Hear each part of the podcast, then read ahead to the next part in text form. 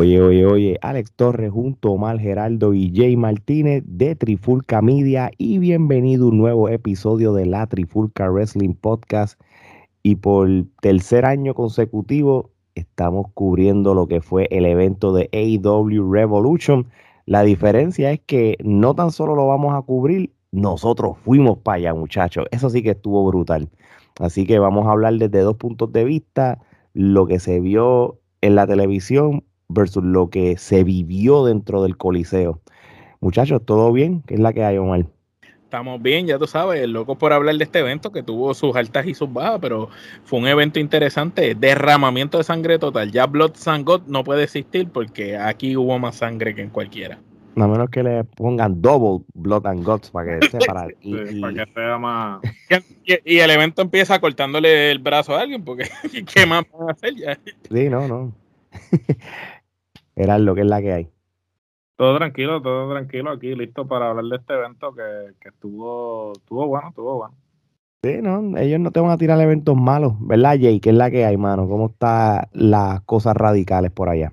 Saludos muchachos, saludos a la audiencia de Trifulca también que está viendo este, esta audiencia, este video, perdón. Eh, para mí como siempre un privilegio y como dicen los muchachos, comparto la, la opinión. Este fue un evento que hubo mucha sangre, de momento pensé que eran los años 80, 90 de aquí de Puerto Rico, pero este estuvo muy bueno, estuvo muy bueno y vamos a cada uno a dar su punto de vista.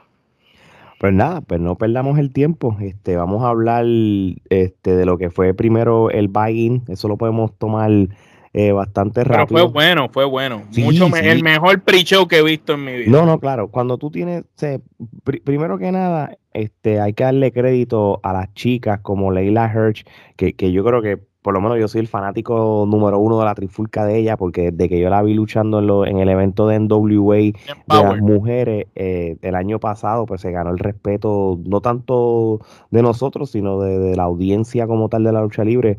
Y, derrotar a alguien como Chris Stanlander, quiere, aunque sea en un buy-in, significa que ya AEW la está subiendo un poquito más de escalón, porque Chris, Chris Stanlander es una, es una persona de que es un buen medidor para lo que es la rama femenina. Era de las main eventers de IW. Sí, sí, sí. Que ha mejorado drásticamente. Yes. Yes, sí, totalmente de acuerdo con ustedes también. Y Leila le metió brutal. Me sentí por un momento ver a Chris Benoit mujer. Es que prácticamente ese es el concepto.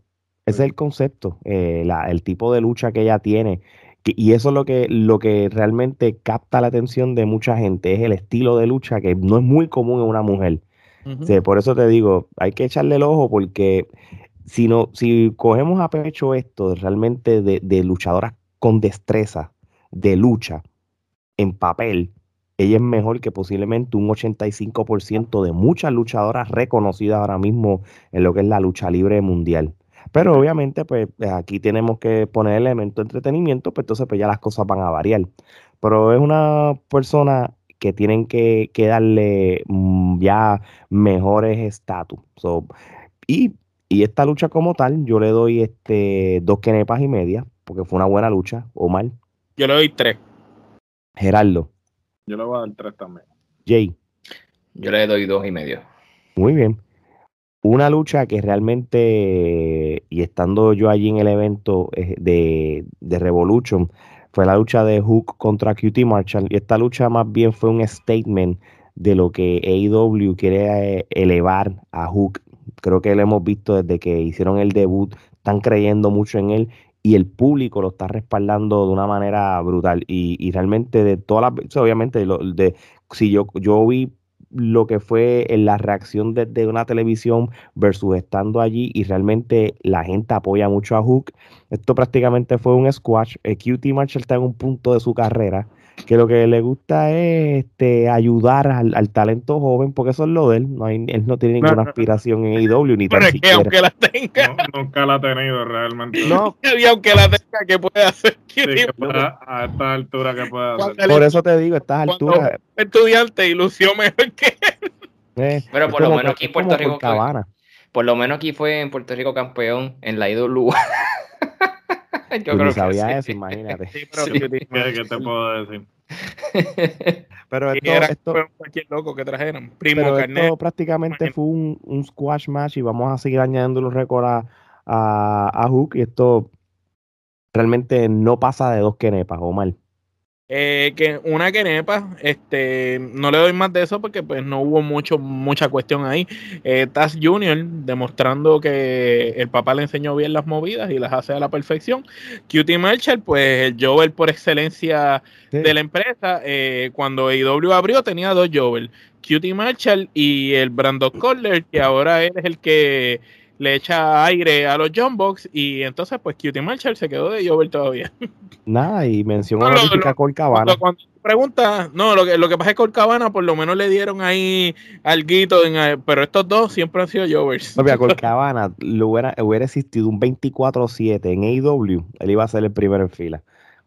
No, sí, oficial, pero por lo menos lo tiene en el, en el Dark Order comiendo gofio. Está ahí, él está cobrando un cheque, él está bien. Y no puede mirar a 100 en los pasillos. Sí.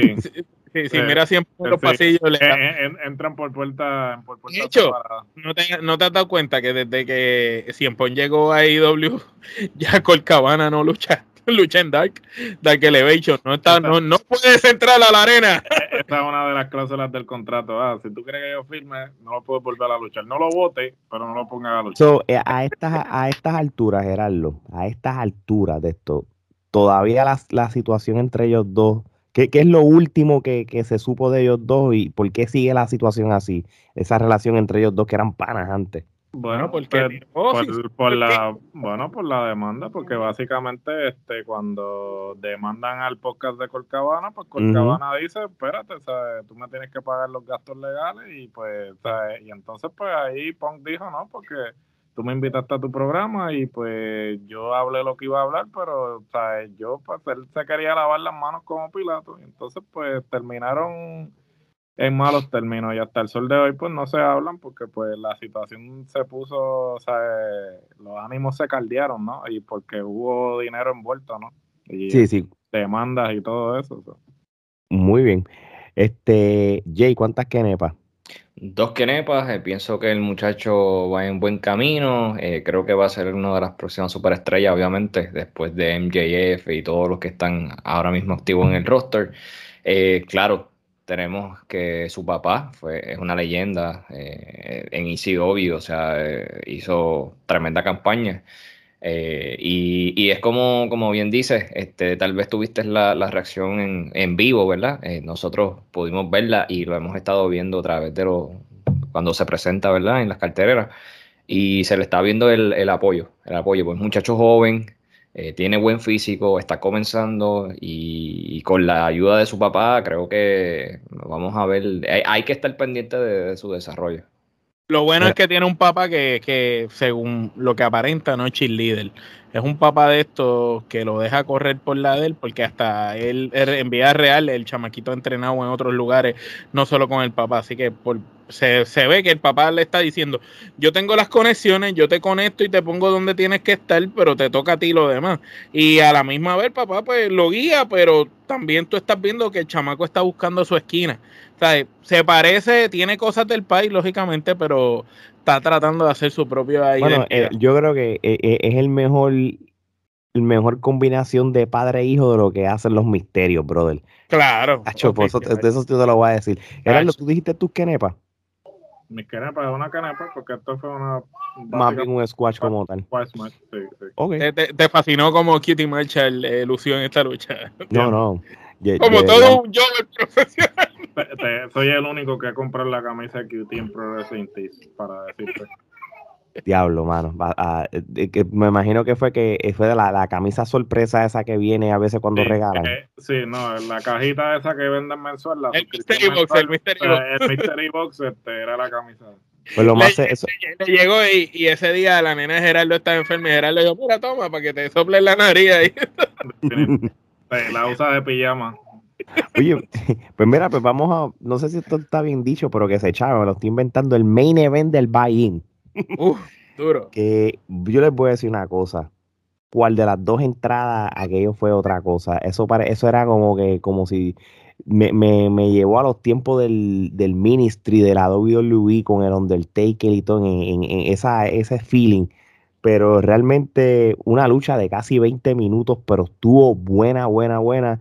Y es la del House of Black, este Malakai Black, Brody King y Body Matthew, que, que yo no sé, Body Matthew está más cangri que. Body Matthew comía. Muchacho. Se lavaba la boca con proteína. Se, está apoyando el Venom, hacho, porque.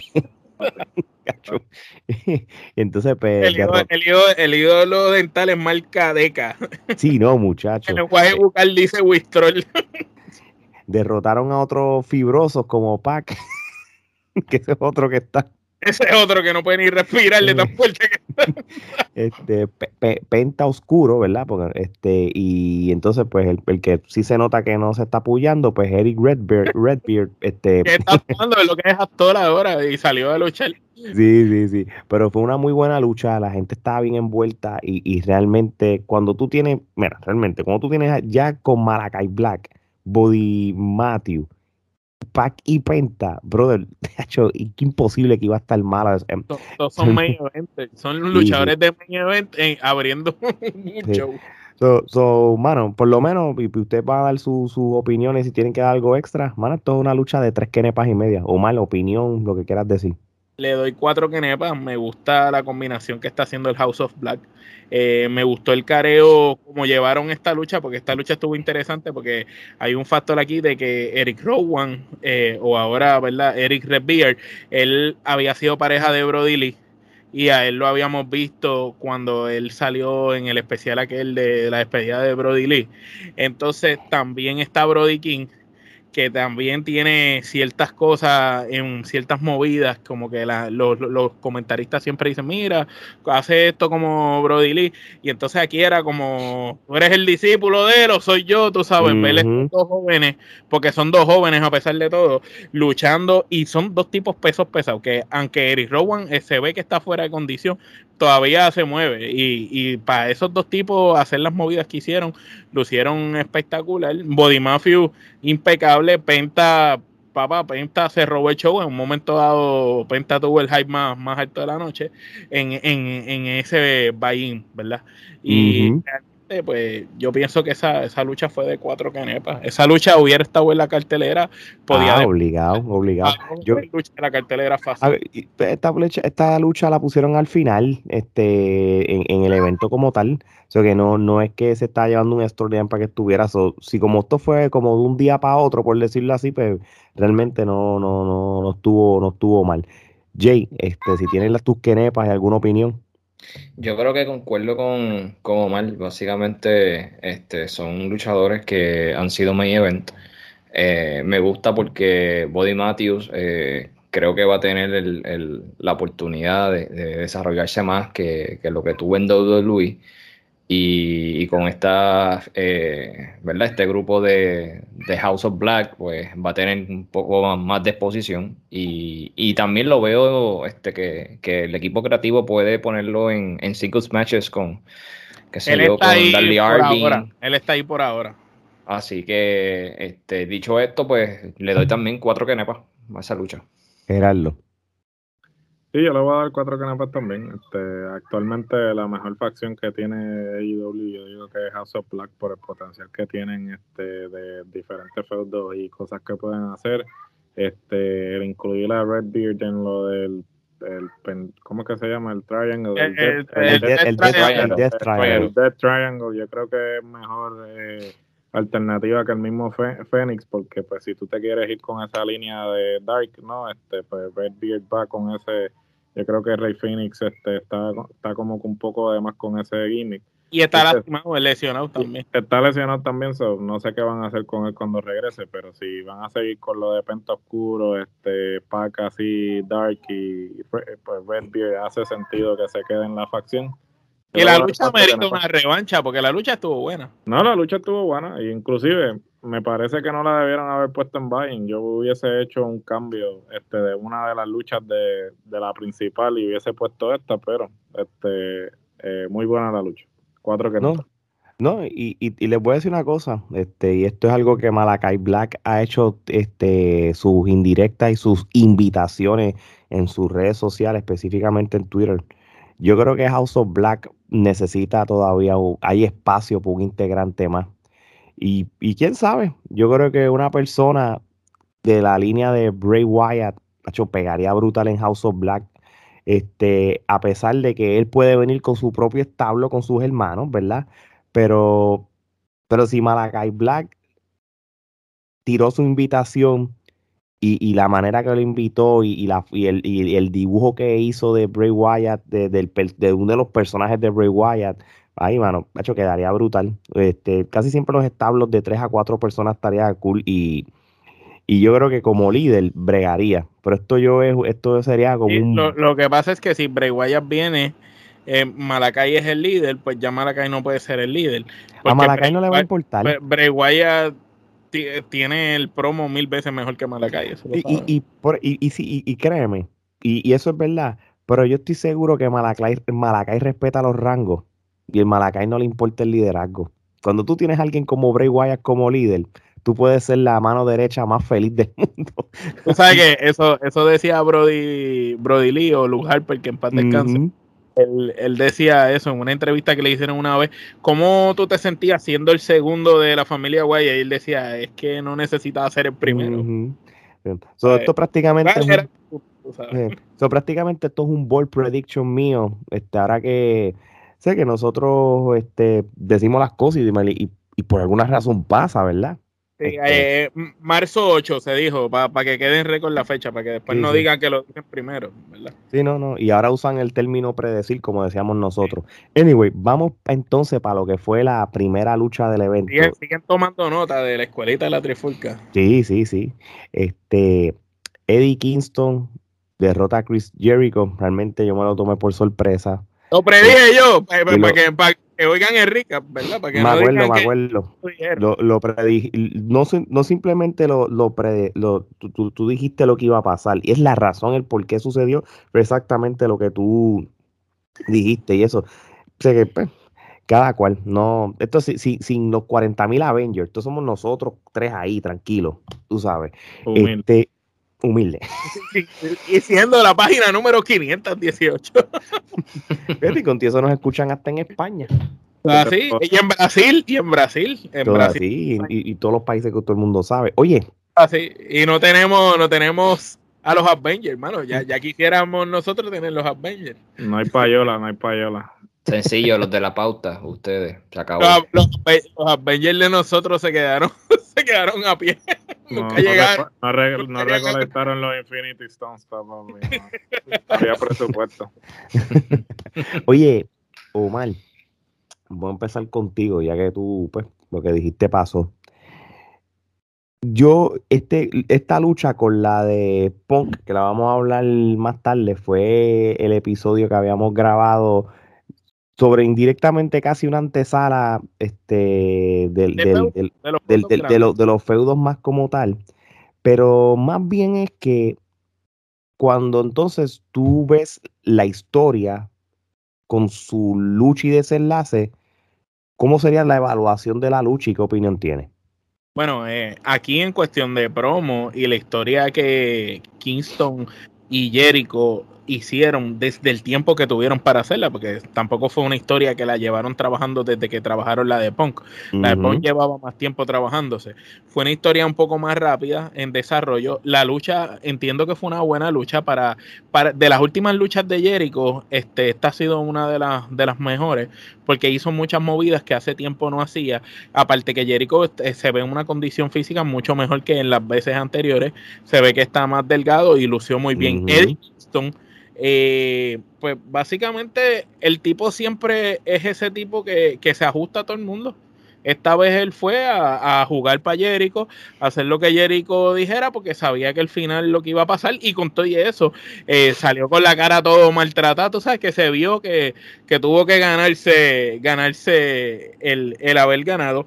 Yo considero que esto está para que hagan, si acaso, una lucha más, en la que Jericho entonces porque si ves el final de la lucha, eh, se supone que Jericho le diera la mano y le diera respeto, como él decía, si él le ganaba, y él le ganó limpio y Jericho no le dio respeto, lo que me da a entender que quizás viene esa metamorfosis del próximo personaje de Chris Jericho, y entonces Jericho pues va a coger a Eddie Kingston y, van a tener una revancha y en la revancha probablemente Jericho pues, pues se la cobra para atrás este y, termina ganando. Y pues yo había dicho básicamente que, que esto era una lucha que quien debería de ganarla era Eddie Kingston por ser el tipo que ha estado trabajando fiel con todos los main eventers y haciéndolos lucir bien. Aparte que es el tipo que tú acomodas cuando no tienes con quién parear a las personas, ese tipo, porque el tipo te la va a vender la lucha con las promos. Y ciertamente a la gente le encanta Eddie Kingston. Y a pesar de la, de, la edad, de, la, de la edad que tiene Eddie Kingston, tú que estuviste allí, este, podrías decirnos cómo fue la reacción de la gente, porque en la televisión se veía bastante dividido, siendo Jericho uno de los favoritos con Eddie Kingston, que es un un indie guy, tú sabes. Y ciertamente, pues yo me, alegro por Eddie Kingston porque espero que no es que va a ser próximo campeón, pero por lo menos le están dando un respeto que merece y el tener una victoria en su resumen con Chris Jericho, pues significa que lograste algo. ¿Cuántas quenepas? Le doy con tu y feudo cuatro quenepas. Mira, para contestarte la pregunta entonces, este, eh, yo creo que el público está mucho más detrás de Eddie Kingston que el mismo Jericho. Ahora, les voy a decir una cosa, tú cantar la canción de Fossi allí es para pelo, brother. Eh, no es lo mismo verlo. Lo canta todo el mundo, dale. Papi, literal, literal. Este, cuando yo había ido, cuando yo, cuando yo fui a cubrir el Saturday Night Dynamite, hace par de meses en Orlando, Jericho no estaba no, no, pude, no pude tener esa experiencia, pero aquí sí, empezar el show y, él de entrar y abrir con esa canción de momento y todo, yo creo que es una, es súper. Eh, en la lucha libre no es muy común que, pase esto de, que te canten las canciones tan brutal como eso. Realmente cuando, lo que, cuando ganó Kingston, ¿cómo la gente reaccionó? Papi, como nada, loco, esto fue el clásico bueno contra malo, el tan detrás del bueno, tú sabes, y Jericho es buenísimo vendiendo el papel de malo y y, realmente sí, este, bueno, yo, yo te voy a decir una cosa, este, yo hubiera pensado que iba a estar mix. Sí, había, el público siempre va a haber gente que le va a Jericho, pero Eddie Kingston era, papi, 80-20, vamos a ponerlo de esa manera. Y, a mí me sorprendió porque realmente, pues, bueno, sabes que a mí no me sorprendió. A mí lo que, lo que yo hubiera pensado que iba a pasar era que Jericho le iba a ganar, pero que iba a ser una lucha cerrada y, perdiendo se ganaba el respeto con Eddie Kingston. Pero a mí me sorprendió de entonces de que al final iba a ser lo que sucedió.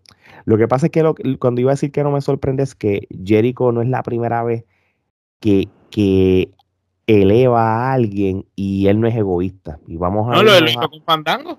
A eso es lo que yo iba y, esto es el medidor mío. Si, tú, si él le hizo eso un favor a Fandango en un WrestleMania, así como no, que le haya hecho esto a Eddie Kingston, que realmente la gente lo quería, que la gente está detrás de él, no como Fandango, que la gente todavía desde aquí, caramba, es este tipo.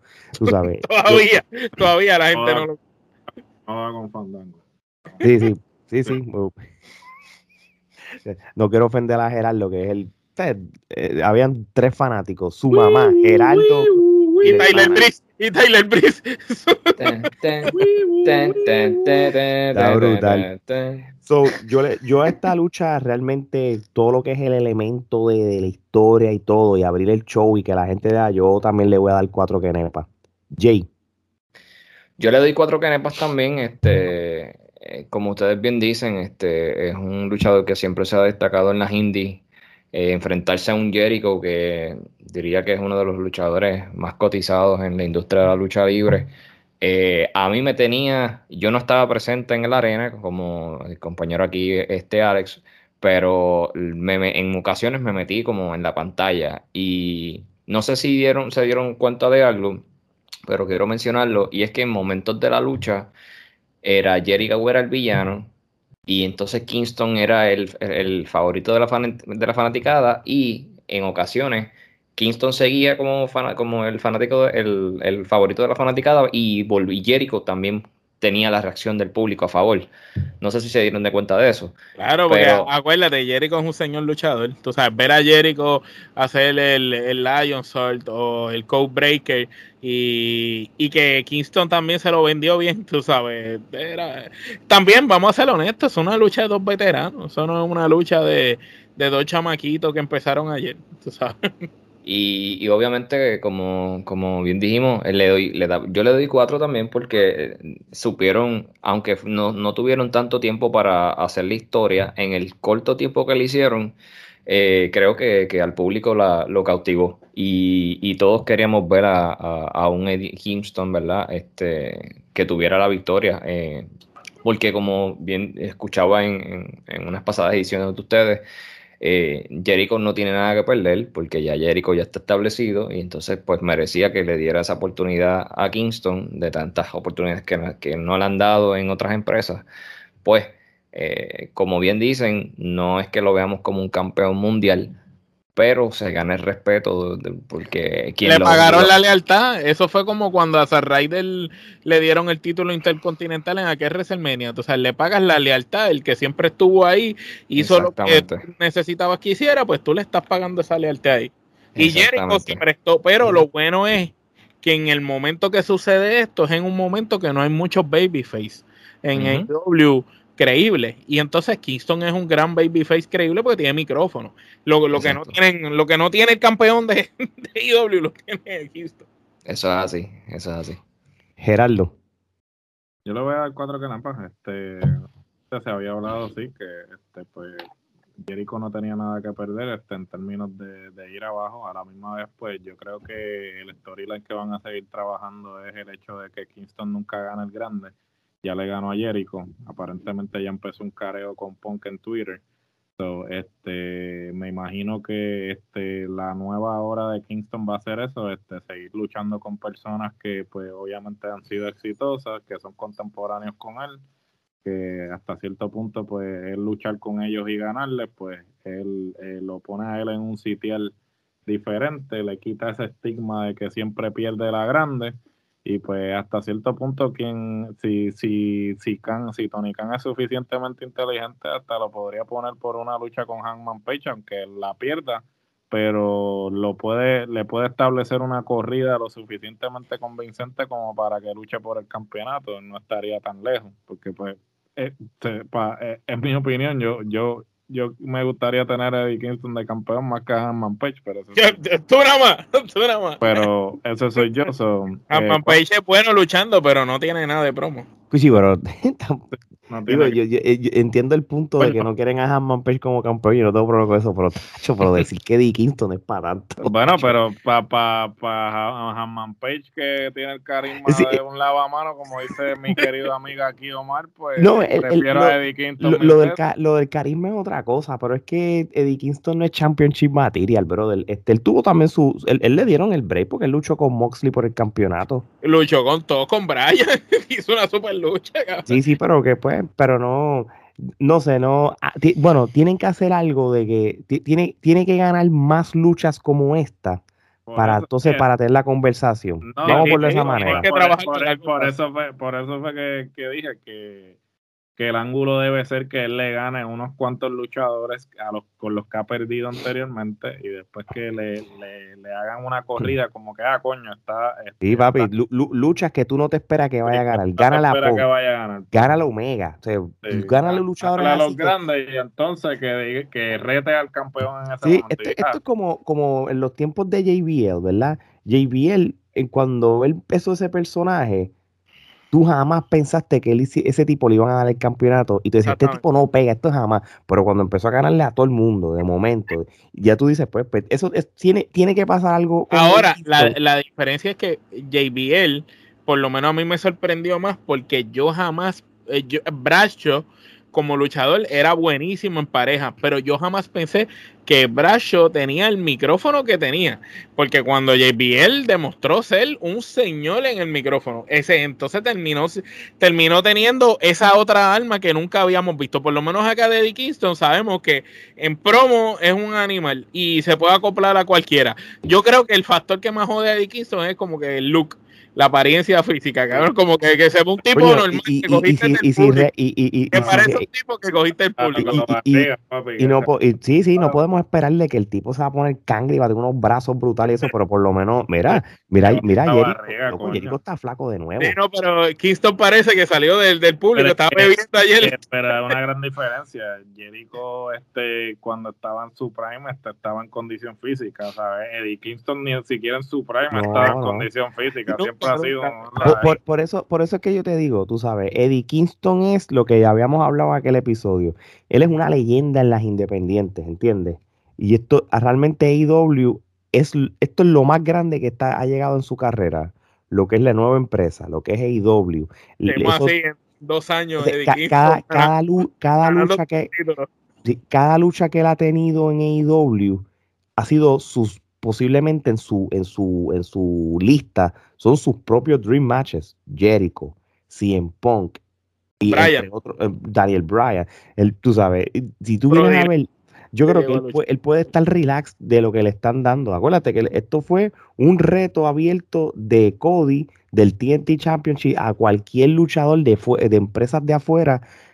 Un, un, esto un, un one and done es que yo me imagino que Tony Khan estaba ese día viendo en el Gorilla Position y cuando vio cómo él entró y eh, cómo él vendió esa lucha, yo me imagino que él habrá dicho, este, eso fue un pues, él, él, vio y dijo, que este tipo lleva cuánto en la Indy, no, contrátalo.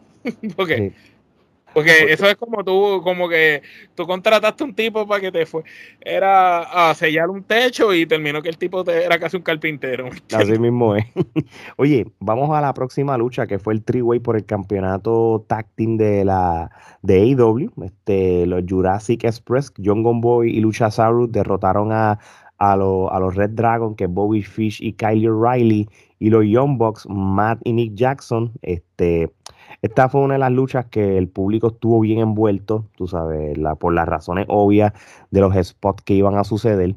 Y por lo menos voy a empezar yo. Este, aquí realmente el público estaba súper, súper detrás de lo que fue Jurassic Express. La gente le importó tres pepinos a Bobby, a Bobby Fish y a Kyle O'Reilly. Les voy a ser bien sincero. Este, y los Young Bucks, sí, cuando ellos salieron, pues tuvieron su, su pop, como le dicen, pero realmente Luchasaurus fue el MVP. Sin ningún. este, este señor, y obviamente John Goldboy, o sea, no lo voy a. Pero Luchasaurus, el físico que tiene, lo y cómo se mueve, y cómo se mueve. Y cómo se mueve. Realmente todo el mundo estaba detrás de, de ellos. Y yo, y realmente, eso sí, yo creo que hasta cierto grado esta lucha fue predecible. por la logística, yo, yo sabía que a Bobby Fish y Kyler Riley no le iban a dar los títulos tan rápido. Primero que, que, esto es como todo. Hay luchadores que hacen debut, la gente le gusta, hay gente que hace debut y la gente le importa. Y, y, y, y lo digo de esta manera, porque yo, este, el Undisputed era para mí una de las mejores facciones en, la lucha libre moderna en cuestión de, de, de, de Ring of Honor y, NXT y todas esas cosas, pero no han hecho un impacto en lo que es AEW. Y, hay una razón obvia, hay demasiados luchadores. Y esto, y ellos llegaron en, yo pienso que ellos llegaron hasta cierto sentido en un mal momento. Demasiados debut corridos. Yo creo que son los pareos. Eh, eso es una lucha que el pareo es malísimo. sí, sí, pero no, no, eso, eso es otro tema. Pero yo hablo del impacto de, de ok, yo soy Kyle O'Reilly llegué. Sí, lo que pasa es que llegó Kyle O'Reilly solo. Eh, y, y, yo estoy seguro que cuando Bobby Fish lo filmaron, ellos no sabían que O'Reilly venía. Porque si de haberlo sabido, hubieran esperado a Fish para que debutaran los dos juntos. Yo estoy seguro que ellos no sabían que él venía, ni tampoco sabían que, que Cole iba a filmar. Sí, pero, Eso fue como que filmé uno. Ay, mira, se me da la oportunidad de tener al segundo. Sí, es como si mañana votan a a Roderick Strong y dicen, ah, mira, los tenemos a los cuatro. pero no era pero es que, es que cuando tú tienes, es que de momento viene y, y, y haces el debut de Cien haces el debut de Adam Cole, haces el debut de, de, de Brian Danielson. Entonces ya, ya tú los elevaste tan tan brutal. O sea, no, no como, como hemos hablado, esto lo hemos hablado hasta otras cosas, no, no vinimos de menos jamás. Hacho, tú, tú viniste, hiciste un debut super más. Entonces, ya cuando tú tienes estos demás y tú traes a, a Bobby Fish, pues Bobby Fish, como que, bueno, ya tú me diste esto, este no es aquí, este no llega acá. Y, y, tú sabes, sí, la gente lo respeta y cuando y había sus pop, pero yo creo que el, bottom line es... Eso es como cuando Jay Little salió, que todo el mundo, wow, Jay Little, ok. Está bien. Well, Leo Roche, wow, pues qué carajo. Este, eh, pero, pero realmente fue una buena lucha. Este, me, espero que, que John Goldboy y, y Luchasauro tengan esos títulos por bastante tiempo este, porque realmente ellos tienen una química brutal y yo creo que ellos individual no van a tener los éxitos que van a tener este, como en pareja, mm, tú sabes. Le doy como quiera cuatro quenepas. Gerardo. Yo le voy a dar cuatro canepas también. Este, ciertamente lo que tú dices es cierto, pero no es la primera vez que a ellos le pasa esto. Este, Kylie cuando llegó a NXT, este, llegaron un montón de gente a la misma vez y, Kylie pasó desapercibido hasta que por fin, luego de que pasó lo, lo de Undisputed era, este, pues tuvo el feudo eso con Adam Cole y hasta retó por el campeonato. Este, Kylie es un tipo que sube como la espuma, simplemente hay que darle la oportunidad. Hasta cierto punto, pues sí, este, llegaron en un momento quizás no más no en el más indicado, ¿no? En términos de todos los debuts. Y hasta cierto punto yo creo que Tony Khan está aprendiendo de eso, esparciendo los debuts, y yo creo que por eso es que ahora está como que más este, por ejemplo, el debut ese de Strickland, que obviamente no sé si vamos a discutir ah, más amplio más adelante, pero fue como que afirma ah, y ya. No fue como que con bombos y platillos como con otros ha hecho. Justamente por eso, porque ha debutado tanta gente que ya pues la gente está como que, ah, ok, otro más.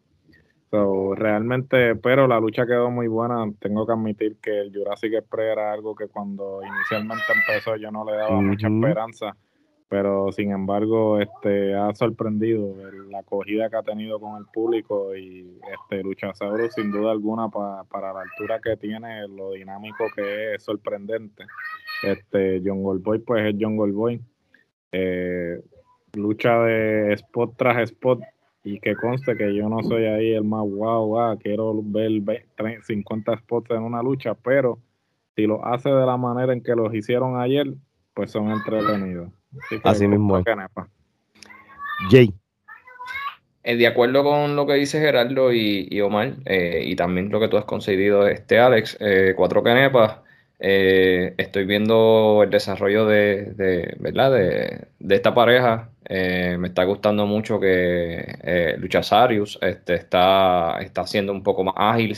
creo que físicamente lo estoy viendo como que está mejorando.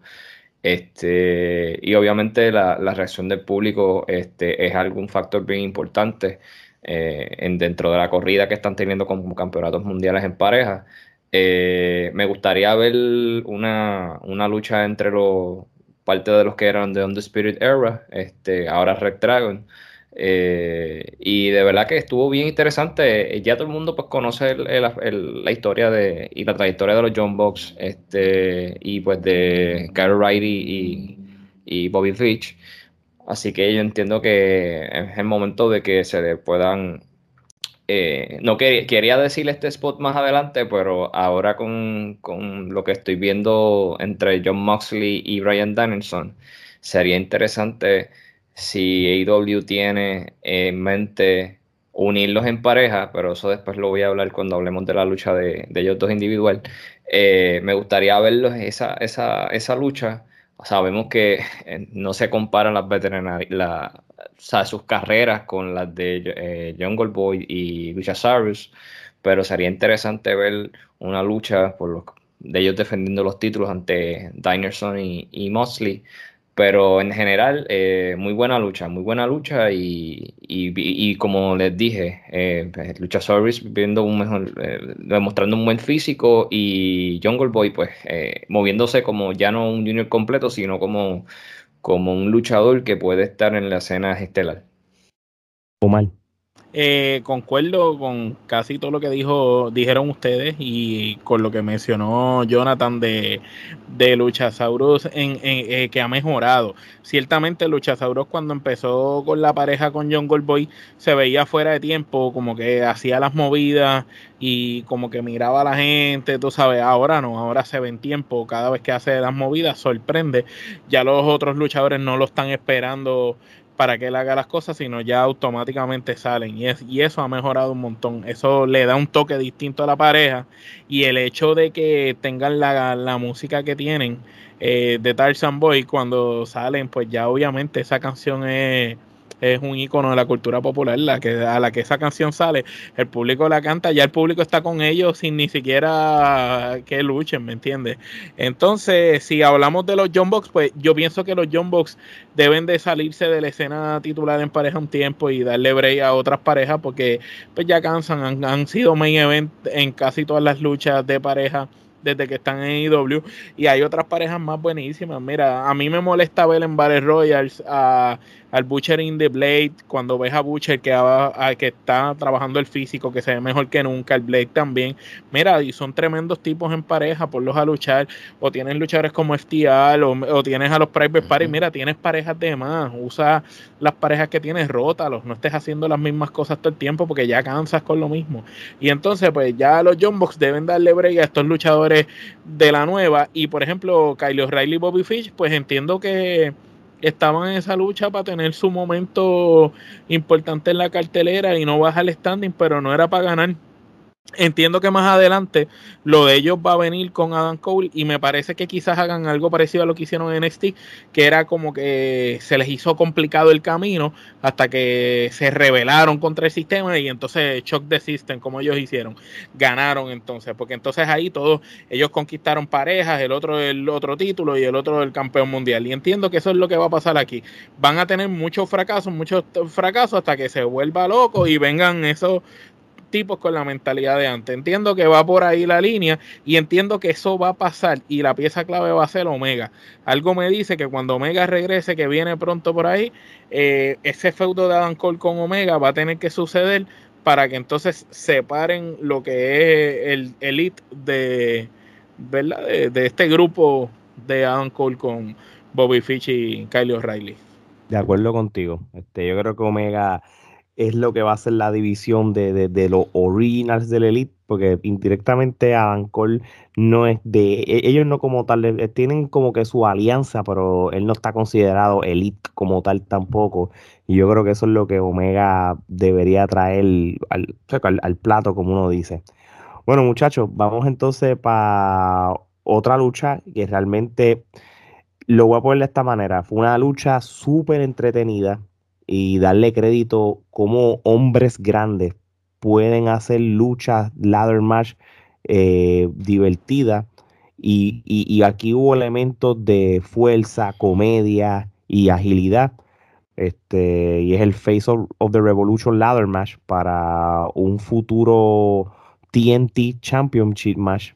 Y pues yo sí sabía que iba a ganar el Warlord, yo creo que eso estaba bien obvio.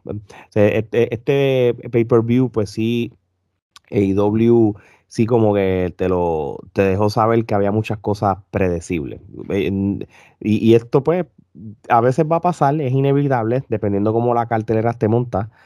Pero Warlord tiene el respaldo del público bien brutal. Toma cuerda Batista en el 2004, 2005. Por alguna razón veo ese mismo, esa misma línea, tú sabes. Batista, es el Batista de esta generación. Sí, exacto, pero tenías al Triple H como, como el jefe de, del establo, pero entonces aquí ah, tú tienes a NJF.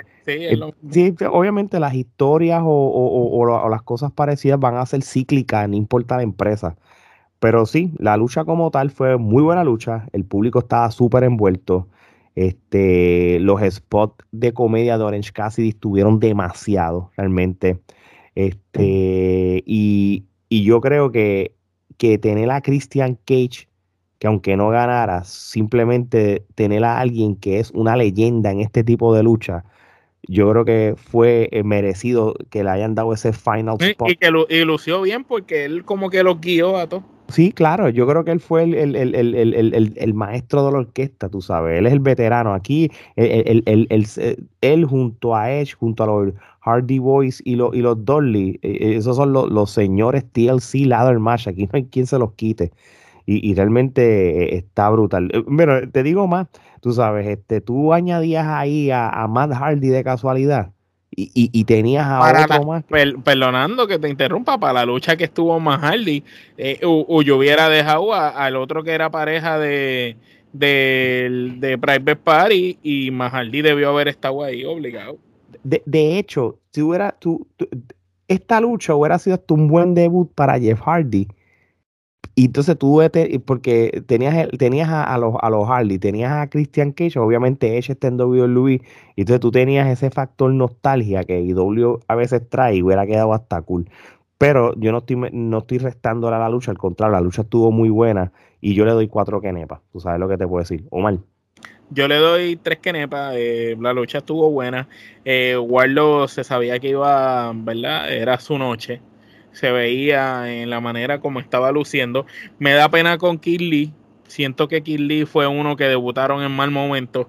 Ahorita tú hablando de eso de los debuts uno detrás del otro, pues Kid Lee es uno clásico que debutó los otros días, viene aquí, le das un chance y ya entonces está perdiendo. Eso que, ¿para qué lo, debutaste? Lo, hubieras aguantado dos o tres semanas y lo, traías después en otro tipo de, lucha. Involucrarlo aquí pienso que le afectó a Kirli más de lo que lo benefició. Ok. Jay. Tres kenepas le doy a la lucha. En, se sabía, como bien dijiste, Alex, que Warlock iba a ser el ganador. Eh, está ganando completamente el favor del público. Eh, también me, estoy de acuerdo contigo que me recuerda a Batista eh, en, los tiempos, ¿verdad? En, en WWE. concuerdo con lo que hizo mal. no hubiese puesto yo como, como dueño, ¿verdad? O como Booker de IW a Kaylee perder este, y debutar de esta forma. Y entiendo yo que podría ponerlo luego con un Warlock, eh, digamos que ganando un campeonato, vamos a decir que el TNT, y entonces, eh, ya que él está dominando prácticamente a, luchadores, ¿verdad? Independientes que ponen, que están comenzando sus carreras, como que para que siga viendo, se siga viendo el dominio. Entonces ahí es que yo pondría como Booker a, el debut de Kaylee y entonces sería una buena lucha, porque si sabemos que Kaylee se mueve, como, eh, tiene ¿verdad? agilidad, uno lo ve con ese físico impresionante, pero tiene, tiene una agilidad increíble. Entonces, eh, se sabía que, eventualmente lo que vamos a ver va a ser una riña con MJF, este, y veremos a ver qué sucede. Así que el elemento de, que hubiese estado Christian Cage en, la, en el ladder es un, es un respeto a, Christian Cage por, por, la trayectoria que tú bien dijiste, este Alex, de que es uno de los élites junto a los Dudley Boys, junto a los hermanos Hardys y, obviamente Edge, estando todo en WWE en estos momentos, eh, le da ese respeto y un último spot, como bien dijiste. Así que eh, me parece que que hay que ver lo, que sucede ahora en adelante. Eh, no hace estoy pensando de que qué pasará con Miro, por no, no sé ¿verdad? Que, han dicho en las redes, pero creo que lo comenté en un recap o en una clara, en, otro episodio. Me hubiese, me, gustaría ver a, a Miro eh, enfrentarse a un Warlock ahora con, con, como lo estoy viendo luchísticamente y con el título de TNT en sus manos sería un buen spot, pero este, bien reservado y bien merecido que, que Warlock ganara este, este ladder match. Gerardo. Yo le voy a dar dos canepas. Este, yo creo que he comentado en episodios anteriores que yo no soy fanático de tener hombres grandes en luchas de escalera. Me parece que las luchas de escalera deben ser para personas aéreas que sean, este, que se puedan mover, que puedan hacer, que puedan hacer buen uso de las escaleras, ¿no? Este, me parece que tener un chorro de hombres grandes en una lucha de escalera como que pues eh, elimina entonces el propósito de tener una lucha de escalera. ¿sabes? Ciertamente pues las mejores luchas de escalera siempre han sido personas que este, no necesariamente son los más grandes, sino que son los más ágiles y hacen buen uso de las escaleras. yo le voy a dar los kenepas. No, no por el hecho de que, pues, también el hecho también de que era un poco predecible, porque sabíamos que Warlock iba a ganar por cómo han estado llevando el personaje pienso que eh, fue una lucha de escaleras que desperdiciada. Pudieron haber puesto otros luchadores que pudieron haber hecho mejor uso del gimmick, a diferencia de, los que pusieron. Bueno, este, vamos para entonces para la próxima lucha. Ya todo el mundo opinó de esta, ¿verdad? Sí, seguro. Ok, ok. como somos muchos, a veces como que... Mira, este, una, una, una, lucha que, que, realmente yo hubiera dicho que iba a ser una porquería y no lo fue. No es que tampoco fue una lucha eh, ramillete de Kenepa o algo. Estoy hablando de la lucha por el campeonato de TBS de las mujeres, Jay Cargill contra Ty Conti. Este, yo este, realmente le voy a dar un, buen rating. Yo le voy a dar este tres Kenepa. Por el simple hecho de que en una lucha de pocos minutos sí se, y se hizo mucha cosa. Este, y yo le doy mucho crédito a Ty Conti por todas las cosas que ella hizo. Eh, Jay Cargill, yo te voy a decir una verdad, al principio cuando ella empezó en AEW, pues yo no la compré, pero la están llevando súper bien. Está luciendo mucho mejor, eh, está aprendiendo más de lo que es el negocio y, realmente el beso estuvo brutal. Este, yo le doy tres Omar. Yo le doy dos quenepas, la lucha estuvo buena. Este, eh, Jay me recuerda a Orlando Jordan, eh, como que con el físico, el estilo de lucha de ella. Eh, tiene un parecido a, como empezaron a trabajar el personaje de Orlando Jordan cuando empezó a explotar. Este, y pienso que la muchacha tiene futuro si la siguen llevando como van. Es una mujer bien fuerte y, ágil para su tamaño y, es, y se ve creíble no hay muchas mujeres en el negocio que se vea creíble y ella es una luchadora que si tú la sigues llevando por donde la estás llevando, puede ser en un futuro carne para que le tires a la doctora Britt Baker. Porque pues sabemos que si buscas el roster, para Britt Baker no hay nadie. Para que tú quitarle el título a ella, no hay nadie que tú puedas decir, ok, se lo damos a esta porque esta tiene todo lo que necesita, ¿no? Nadie, ni siquiera Tom de Rosa. Y, te secundo esa parte desde el punto de vista que ellos ya están tomando en cuenta lo, lo, lo, el récord de victorias y derrotas, ya está 28 y 0. So, realmente, si, si ellos ponen eso también como algo, como un factor, suena bonito claro. en, un deporte 28 y 0 o, o, lo que sea. Y, y, y yo no sé, aquí el, el evento como tal, yo creo que estar allí este, por eso que las perspectivas pueden ser diferentes a lo que uno lo ve, porque el, el, yo, lo, que yo les he dicho a ustedes en el pasado, AEW tiene algo que es el respaldo del público, no importa el luchador que sea. Entonces, pues cambia la perspectiva, te envuelve más. Ah, yo, para mí, eh, cuando yo voy a cualquier evento de lucha libre en vivo, de lo que sea, y ustedes han tenido la experiencia, sin, eh, sin narrador es bien difícil ver las luchas a veces. Sí porque puedes sentirlas hasta aburridas. El narrador es el que te mantiene en la televisión atento y todo lo que está pasando. Y, y AEW, el fanático, hace un buen trabajo. Y yo creo que el, fanático indie es así. Lo más seguro cuando Gerardo fue a cubrir lo de DeFi Wrestling, el público fue lo que hizo que él estuviera la gente envuelta. De lo contrario, pues, pues a veces es difícil. Esto va a pasar para esto pasa para, para hasta para los deportes. Este, por eso es que por si, si yo, yo puedo dar los ratings maybe diferentes, pero es lo que la, experiencia y, todo. Quizás si lo veo en la televisión digo, bueno, yo esto no fue tanta gente como tal, pero realmente le doy mucho, muy crédito a Ty Conti. Ella va a ser este tipo de luchadora que yo le puedo llamar la por poquito, porque es como que te da buenas luchas y eso, pero tú sabes que al final no va a ganar. Yo, yo, yo sabía que ni iba a ganar. Tú sabes, yo creo que. El A2 Sigler de, de AEW.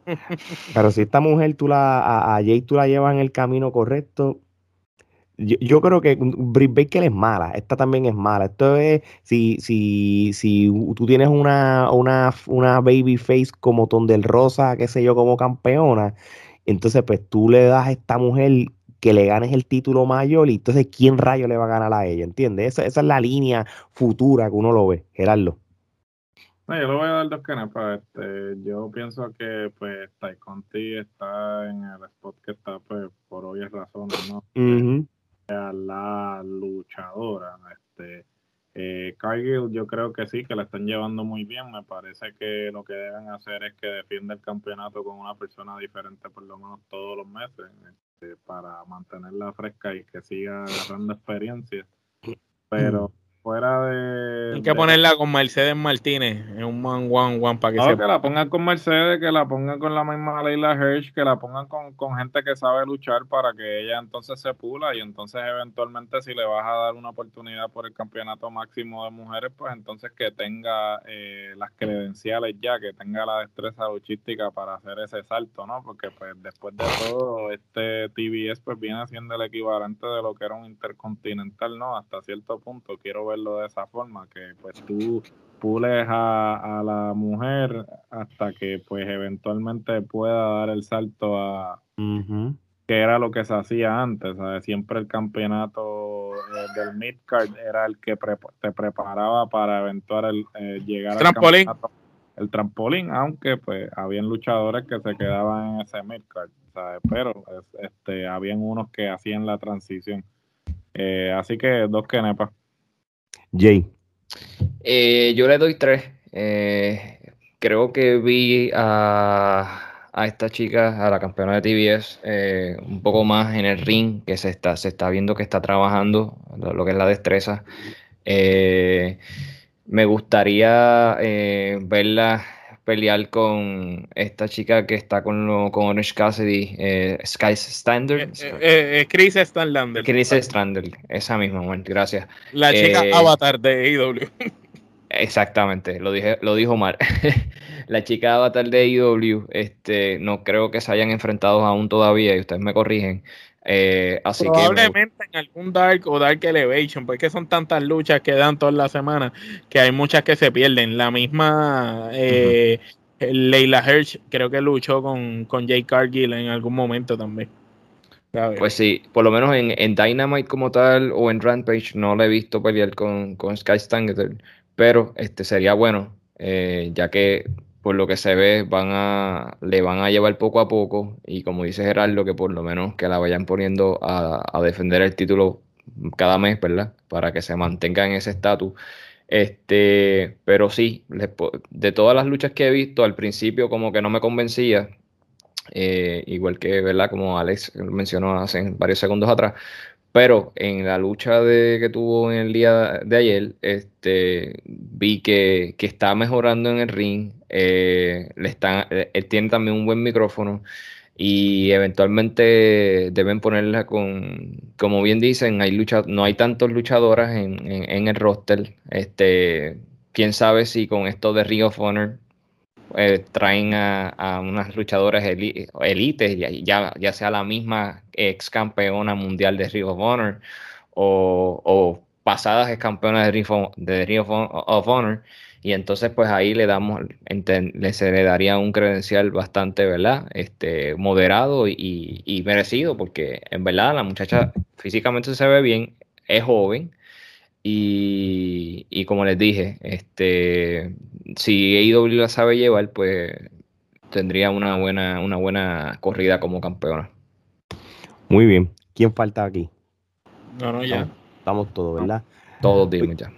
Este, 100 Punk contra MJF, el dos color match. Este, esto es una, una lucha que, que posiblemente le da fin al feudo. Yo creo que no pare más nada. Este, yo creo que nos dio, se devolvieron los favores, uno ganando, el otro también, so, hasta cierto punto era medio predecible también que iban a ganar. So, Omar, voy a empezar contigo porque esto es como hiciste con Kingston y Jericho. Aquí tenemos que evaluar el package completo, que es lo que acostumbramos a hacer. Tú sabes, puedes tanto evaluar el package completo como la lucha individual y, qué piensas y... No, sí, si me voy por package, historia, pues tengo que darle ramillete de Kenepas por la historia, porque la historia no solo los incluye a ellos dos, sino también la historia con Warlow. Aquí no solo trabajaste esta historia, sino que sembraste la semilla para la historia futura entre Warlow y NJF con lo de la sortija. Y si vemos, es la manera de Warlow desquitarse esa espinita de la vez que él tenía 100 punk gano y en JS se metió y descalificaron la lucha y le cayeron encima. Es la manera de él desquitarse esa espinita y es la misma manera de darle respeto a Punk cuando Punk le dijo a NJF en aquella promo, este, la lucha pasada con quien yo la hice fue con Warlow y él dio tremenda lucha. ¿Sabes? Como que él lo reconoció, igual lo, pues fue como devolviéndole favor porque le dejó la sortija ahí a punto de caramelo para que él se desquitara. Lo vi de esa manera, eh, la lucha estuvo buena, entiendo que que lo habíamos dicho, este en JF está un poco verde en cuestión de sus habilidades dentro del ring, jamás y nunca está al nivel de un 100 Punk. en este no vimos a un 100 Punk normal, vimos a 100 Punk en esteroide porque vimos el 100 Punk entrando con su música original de cuando estaba en Ring of Honor, con el gimmick o la ropa que utilizaba más o menos el mismo estilo que usaba cuando estaba en las independientes, de los pantalones eh, cortos, tipo pantalones de jugar baloncesto, y la gente lo compró a Cien Pong eh, más sangriento que Abdullah de Butcher. Por un momento yo pensaba que estaba viendo una lucha de GCW, porque esto estaba derramamiento de sangre total. Eh, me gustó el hecho de que pusieron a NJF eh, atrevido y no lo pusieron como cobarde, porque se dieron con todo, él también sangró, él buscó las tachuelas, ¿sabe? En, él se tiró la suplex desde allá arriba, encima de las tachuelas, ¿sabe? Que, se, que no, no nos vendieron en JF como simplemente cobarde, sino lo, lo vendieron como este villano que, quería ganar a toda costa. Muy bien. Y, luchó bastante bien. Obviamente, pues sabemos que Punk pues, está a otro nivel. Eso era como un paseo para Punk. Pero pienso que en JF este, nunca había tenido una lucha así. Entiendo que la otra lucha así más fuerte que yo había visto en JF fue con Cody. Y entiendo que esta lo superó, porque aquí yo creo que en JF este, puede decir ya que él luchó con Jericho, que luchó con Cody, que ha luchado con, con Cien Punk ahora, con diferentes personas importantes en la industria. Y ha, lucido bien, independientemente haya ganado o haya perdido. Y sorprendió también que perdiera porque en JF es el caballito joven y le dieron la victoria al caballo más viejo. Sí, pero es que también se devolvieron los favores en cierto sentido, tú sabes. La primera lucha fue el factor sorpresa. Tú, hubiera preferido que aquella la hubiera ganado Punk y que ahora hubiera ganado en JF por el por dejarle a NJF. Pero entiendo que lo sembraron para que NJF la coja con Warlow ahora y ahí tengan ellos su ring. También. Jay. Eh, como, como bien dijo Omar, este, una lucha excelente. Yo creo que desde el principio supieron este, trabajar la historia. Obviamente Punk ayudando a NJF, eh, sabiendo que va a ser una de las próximas superestrellas eh, de la empresa. Eh, claro está, le falta mucho por, crecer a nivel luchístico. Eh, entiendo que sí, como dije al principio de, esta edición, eh, me sentía como ver una, lucha en, de sangre acá en Puerto Rico en los años 80-90, porque era demasiado de sangre. Pero sí, Pong supo, supo demostrar el que es un caballote, ¿verdad? en, el tiempo que lo vengo viendo. Y obviamente se, sabíamos, creo que estamos todos de acuerdo que, era la, parte final para empezar a, a ponerle esa espinita de la, de la riña que eventualmente vamos a ver con Warlow. Así que excelente lucha y yo diría que, es el momento de que si MJF eh, mejora, ¿verdad? Luchísticamente, eh, puede seguir teniendo buenas buenos spots con, otros luchadores estelares. Tal vez si vemos otra lucha con Jericho eh, o con otro tipo de, luchadores del, roster, creo que, va, va, a lucir muy bien. Gerardo. Bueno, con la entrada nada más cinco canepas, una entrada para pelo. Este, yo creo que este cuando yo me volví fanático de CM Punk, este, fue con esa entrada, ¿no? Este, cuando... Fue de ese CM Punk. fue de ese CM Punk, ¿no? Este, ¿cómo, ¿Cómo olvidar este, mandar a buscar esos DVD de Ring of Honor que antes eran un proyecto, este, tú conseguir este DVD de Ring of Honor, este, sin duda alguna, este, todo llevó a esta culminación, ¿no? Este, eh, la lucha quedó muy buena. Este, obviamente, y esto es una observación que voy a hacer, este, y creo que una vez lo escuché en algún podcast, no me acuerdo si fue en el de Preacher o algo, en el que este, siempre se planteaba que si había iba a haber una lucha que tenía sangre, solamente eh, debía ser una en la cartelera para que esa fuera la lucha que este, sobresaliera. Sin embargo, pues como vamos a discutir más adelante, esta no fue la única lucha de la noche que en la que hubo sangre. Y me parece que si este la lucha de gimmick que realmente eh, eh, era, era necesario que hubiese sangre esta pues porque habían este collares de perro envuelto y todo eso y se puede cadena había cadena. Sí, había cadenas, o se podía justificar el que sangraran. Este, yo, sin embargo, pues este, entiendo que cuando ya tienes que en todas, en casi en todas las luchas sangran, pues entonces pierde la razón de ser, ¿no? Porque ya es algo. Lo que pasa que eso ya es de Moxley. Donde quiera que Moxley esté, siempre hay sangre. No, es, no, no, no, hay una lucha de Moxley que no haya sangre deja de impresionar sin duda alguna. Entonces, este, la lucha este, estuvo muy buena. Este, eh, MJF pues se sigue estableciendo como ese rudazo. Este, eh, hasta cierto punto sí puedo estar de acuerdo en que pues tal vez Punk debía haber este, perdido y entonces eventualmente que MJF ganara esta. Sin embargo, pues se entiende que pues el propósito era que este entonces empezara el feudo con Wardlow él perdiendo y hasta cierto punto si lo ves si lo ves pues no perdió limpio técnicamente perdió por la intervención de Wardlow. Todavía se mantiene el aura esa de que pues no ha perdido como tal no sí de que lleva su racha grande. Sí de que lleva la racha ganadora. A mí me gustó mucho la lucha 5 que pues mira, yo, este, si yo cojo todo lo que fue el package de la historia con todo y la conclusión en la lucha, esto es, esto es ramillete que nepa. Este, yo creo que esto fue esto fue hasta poético. y lo vienen ver desde el punto de vista. Este, todo, todo tuvo su razón de ser. Esto no fue un dos color match porque empezaron a buscar qué gimmick inventarse. Esto tiene su historia, tú sabes. Este, el, los trunks que usó CM Punk fue los mismos trunks que usaron en, el Dog Color Match que tuvo con Raven en, Ring of Honor. La canción de, de Miseria Cantare de, de AFI también eh, eh, eh, se tenía que ir como tal. porque todo, todo va a lo que es la factor nostalgia, lo que son lo de tú traer tu origen de, luchador y la historia detrás de la foto y todas esas cosas. Este, la lucha como tal, y ahora este, fue un, que ya ustedes hablaron todo lo que es elemento de la sangre y todas esas cosas. Este, la, lucha como tal, por lo menos hubo un momento, tú estando allí en el evento, de que realmente fue muy larga. Y, y, hay dos, ah, puede, puede haber un factor, puede haber dos factores. Pues que uno como público allí estuvo tan envuelto y hubo tanta energía en las primeras luchas que ya en la lucha número 8 tú estabas ya explotado y, y, esta lucha duró media hora. Yo la sentí larga también.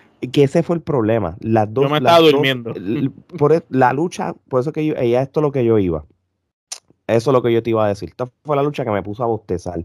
No menospreciando la lucha, es que el, el length de la lucha. Cuando tú tienes luchas con rudos de la línea de MJF, tú necesitas que las luchas sean cortas, pero que des el mensaje y que hagas el trabajo que tú estás haciendo. Por eso la primera. Trash talking.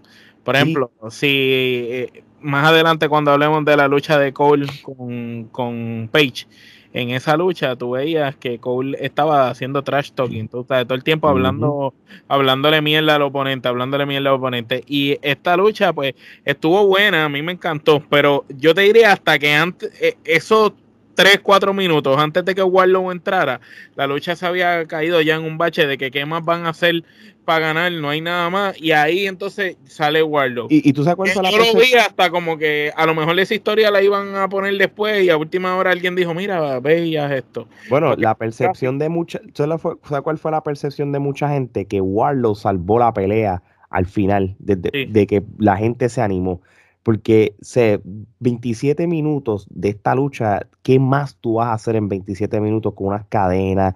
De, hecho, lo de las tachuelas a mí eso ni me sorprende. A los 22 ya estaba a un nivel la lucha de que ya tú decías, ok, ya qué más va a pasar. Tú, 15 minutos con todo lo que pasó era más que suficiente y, y, la ibas a vender bien. Yo la lucha le doy tres quenepas, la lucha per se. El package, lo demás, ramillete que me pasó por lo menos mi opinión. Y, y sí, ya la gente estaba bien, ella dormía también cansado. En cual le pasó factura a la próxima lucha, que fue la lucha de Dr. Britt Baker DMD contra Tondel Rosa. Y, yo voy a empezar con esta porque yo ya, como hice el, jump de, de, una lucha a otra, yo tengo un problema con esta lucha.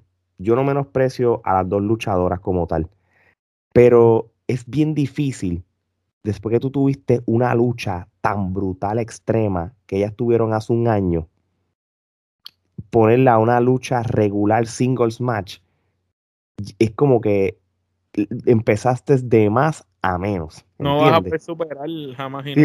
obviamente, tú, no, es que AEW tenía ya una proyección de que, que, esto es lo que iba a pasar en un año. Pero si yo hubiera sabido, tú AEW sabía que esto iba a pasar en un año, tú hubieras invertido la, situación de, del, tipo de lucha. Imagínate la lucha que nosotros vimos el año pasado, la famosa lucha que, yo creo que hizo que, que Dr. Britt Baker es la que es, pero ahora hubiera sido brutal en esta, en esta ya que hay sangre, pues, que pongan esta, no, no es nada. Esta lucha, pues realmente mm, el público también estaba bien apagado, ¿entiendes? Y y yo creo que, que sí, lo, lo, que voy a decir, sí, por lo menos para mí me hacía sentido es que todavía donde el Rosa no está ready para que sea la cara de la compañía. Porque toda, ¿Cómo es? Que ella se supone que iba a ganar. Lo que pasa es que está lesionada y por eso fue que no le dieron el campeonato. Ella luchó lesionada.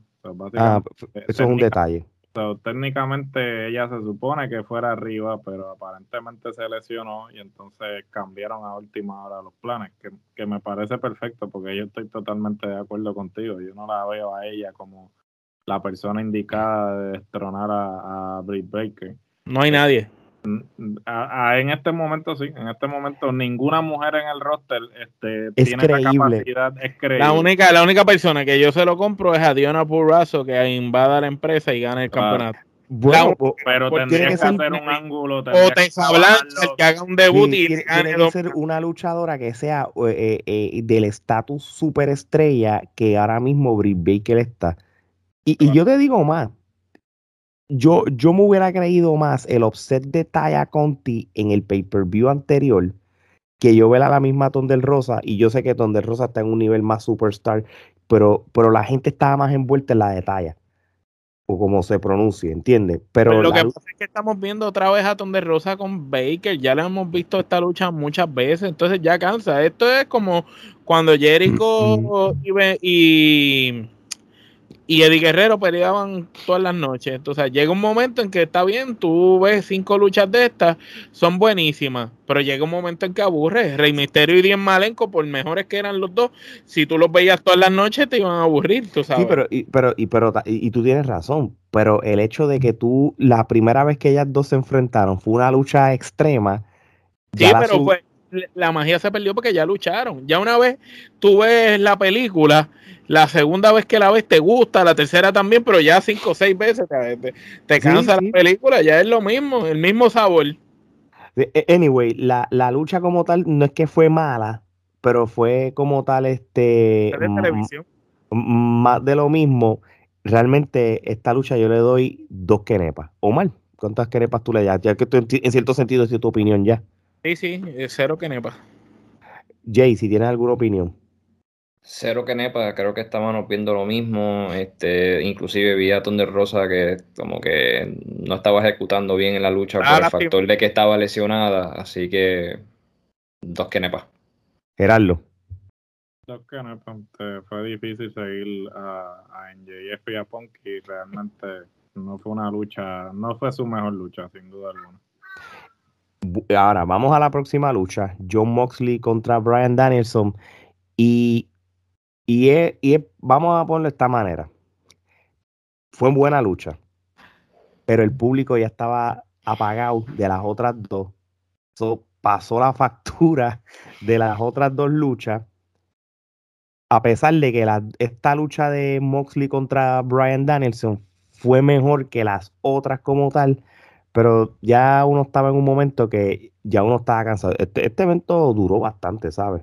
Sí, lo noté muy largo. Yo critico a WrestleMania, qué sé yo, pero si hay algo que está haciendo Impact y que está haciendo AEW, es que están haciendo los pay-per-view bien largos. Tacho, sí, cuatro horas. No tienen, tienen, control, no saben hacer booking, este, no saben distribuir las luchas primero, no el, saben tiempo. el tiempo de las luchas, no lo distribuyen bien. Sí, imagínate, sí, si esto hubiera sido sábado, pues está bien, pero uno como una un trabajador eh, de, de, 8 a 5, como uno dice así, eh, es difícil. Tú salir a la medianoche, llegar a tu casa a la una, levantarte después a las 5 o 6 de la mañana, un domingo está brutal, tú sabes. Y yo creo que WWE ya, ya ha mejorado eso, de que están cortando los pay-per-view y son hasta más cortos y eso, pero ahora lo que, lo que criticamos de uno, pues este lo está haciendo como lo otro. Oye, Omar, voy a empezar contigo. Este, cuéntame, ¿qué piensas de, esta lucha, la lucha como tal y todo, y, y cuántas quenepas?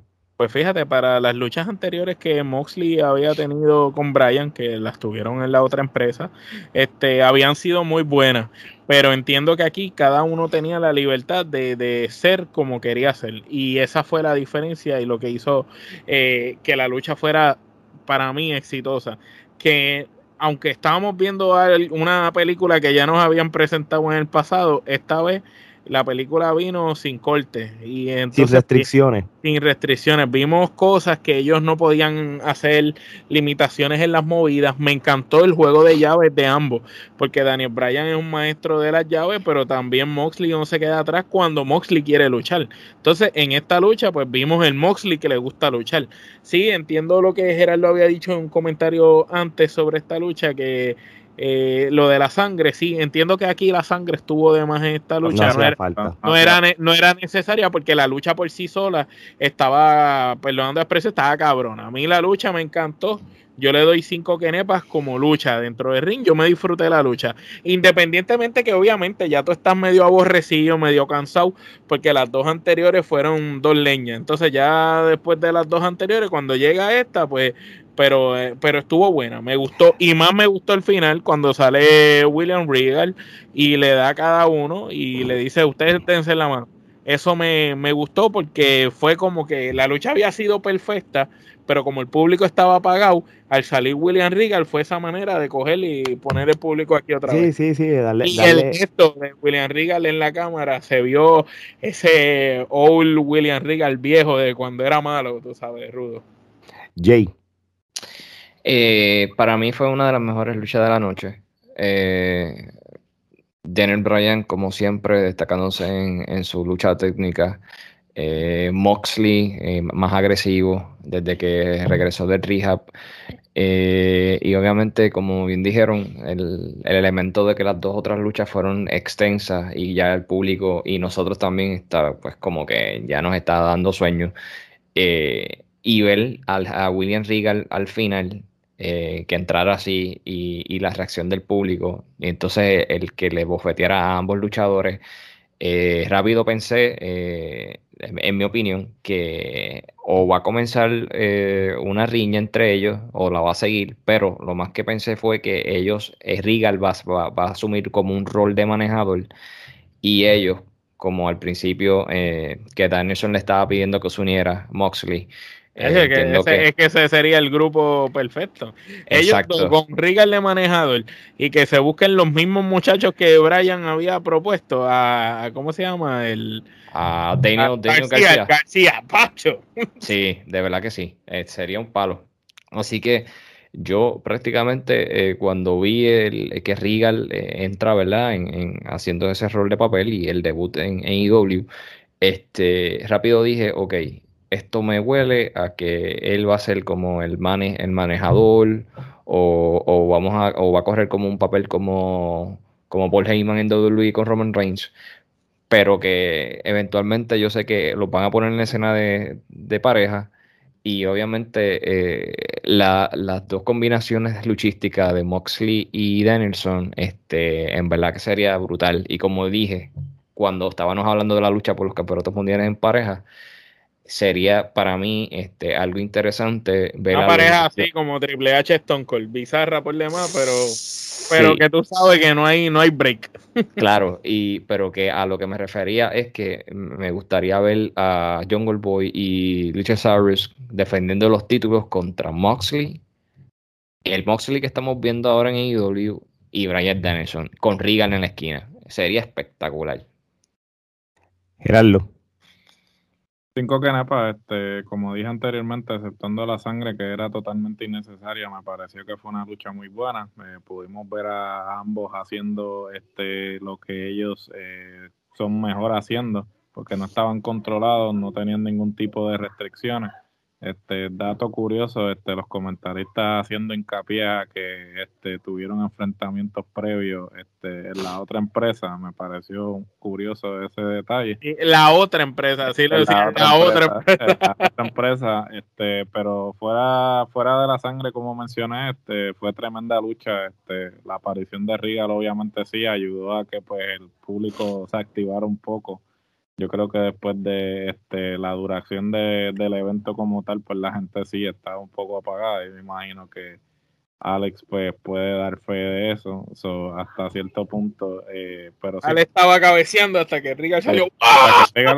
coño, aplaudió ahí. No, fíjate, este, yo, yo, el, el, el, el problema, lo que pasa, yo no, yo, yo la vi y la aprecié bien y yo aplaudí todo y mi hermano también y eso hay, un, detalle, y esto es algo que, nosotros hemos hablado. El, fanático casual de lucha libre va a encontrar esta lucha aburrida porque no, todo el mundo apela a lo técnico. Y, obviamente, por más strong style que es Moxley, Moxley jugó el juego de, Daniel Bryan. Que de hecho, por fin lo voy a decir, respeto, mi respeto a John Moxley anoche. Creo que. Es que cuando él, cuando él lucha, él, lucha bien. Cuando él quiere luchar. Pero, él, lo que pasa es que casi nunca lucha. Él lo que hace es pelear. Pero cuando él lucha, normalmente él. él lo que le gusta son los gimmick matches estos hardcore y mierda. Y entonces él realmente, pues, en vez de. Él es como un Mick Foley que sabía luchar, pero si le si lo pone a, hacer. prefiere hacer la estupidez.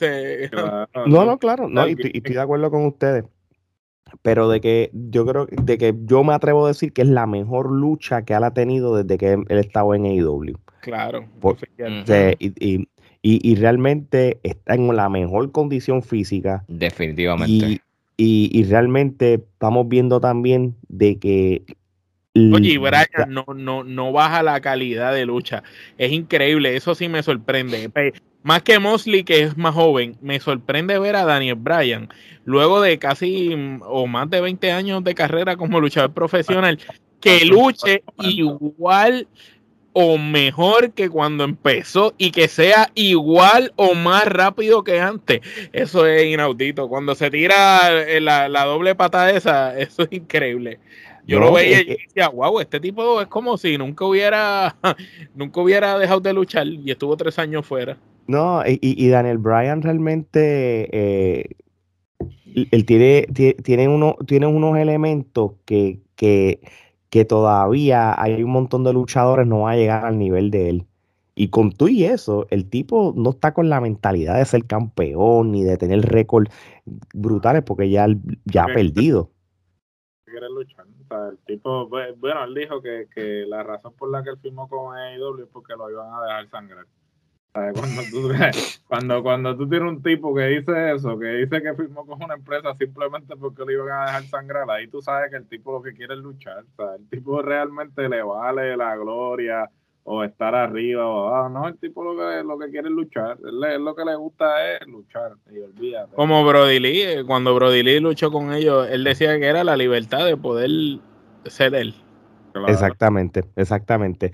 Pero en cuestión de rating como tal, fue, fue una muy buena lucha. Este, y, y tiene los elementos de, de que son dos personas que son amigos, pero son enemigos en el ring lo demostraste al final cuando viene William Regal y todo.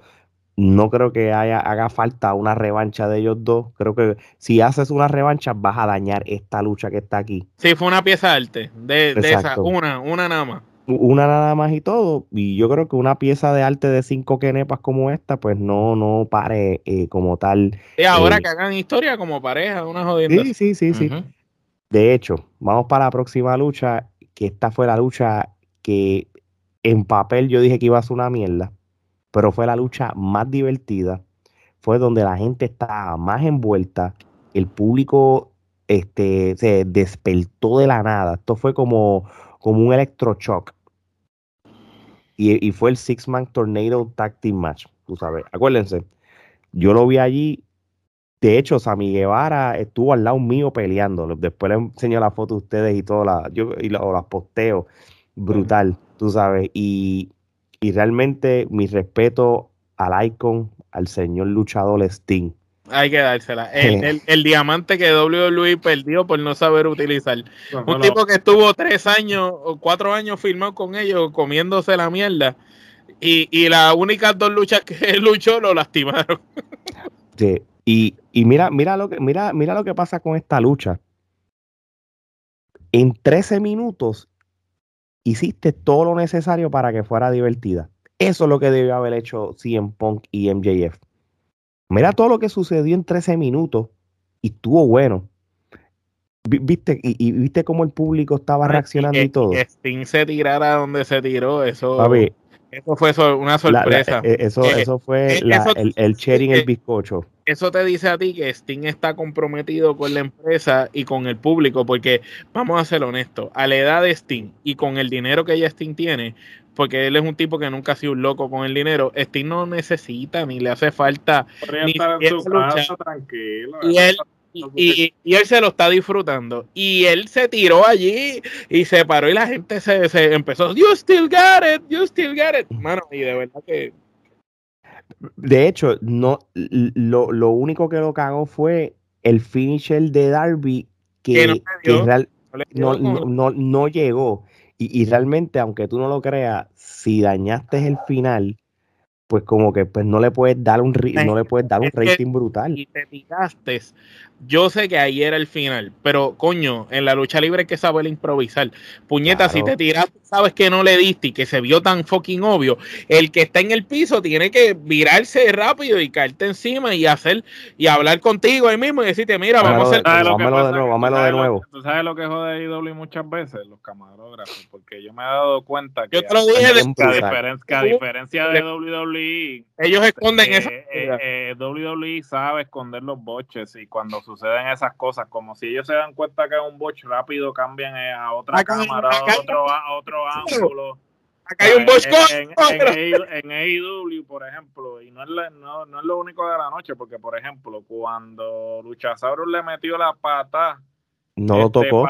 no lo tocó y él y entonces este hizo el movimiento y ahí, ¿sabes? Eso no, eh, no fue uno nada más, fueron unos cuantos. Pero este, cuando Adam Cole estaba con Hackman y estaban en la escuela, Cole casi se mata, cabrón, de la escuela y lo cogieron. Sí, By the way, creo que hay, hay, una página de Facebook que se llama AW Botches, se van a reír porque... Sí, no, sí, porque hay uno, o sea, bendito, eh, por eso es que los camarógrafos yo no sé si no están eh, no, no están experimentados con lucha libre, yo no sé qué les pasa. Son, son, de estos, estos camarógrafos que, que, que, necesitan hacer las horas de internado porque van a graduarse y eso es lo que cogen. Sí, claro, Torican es bien más...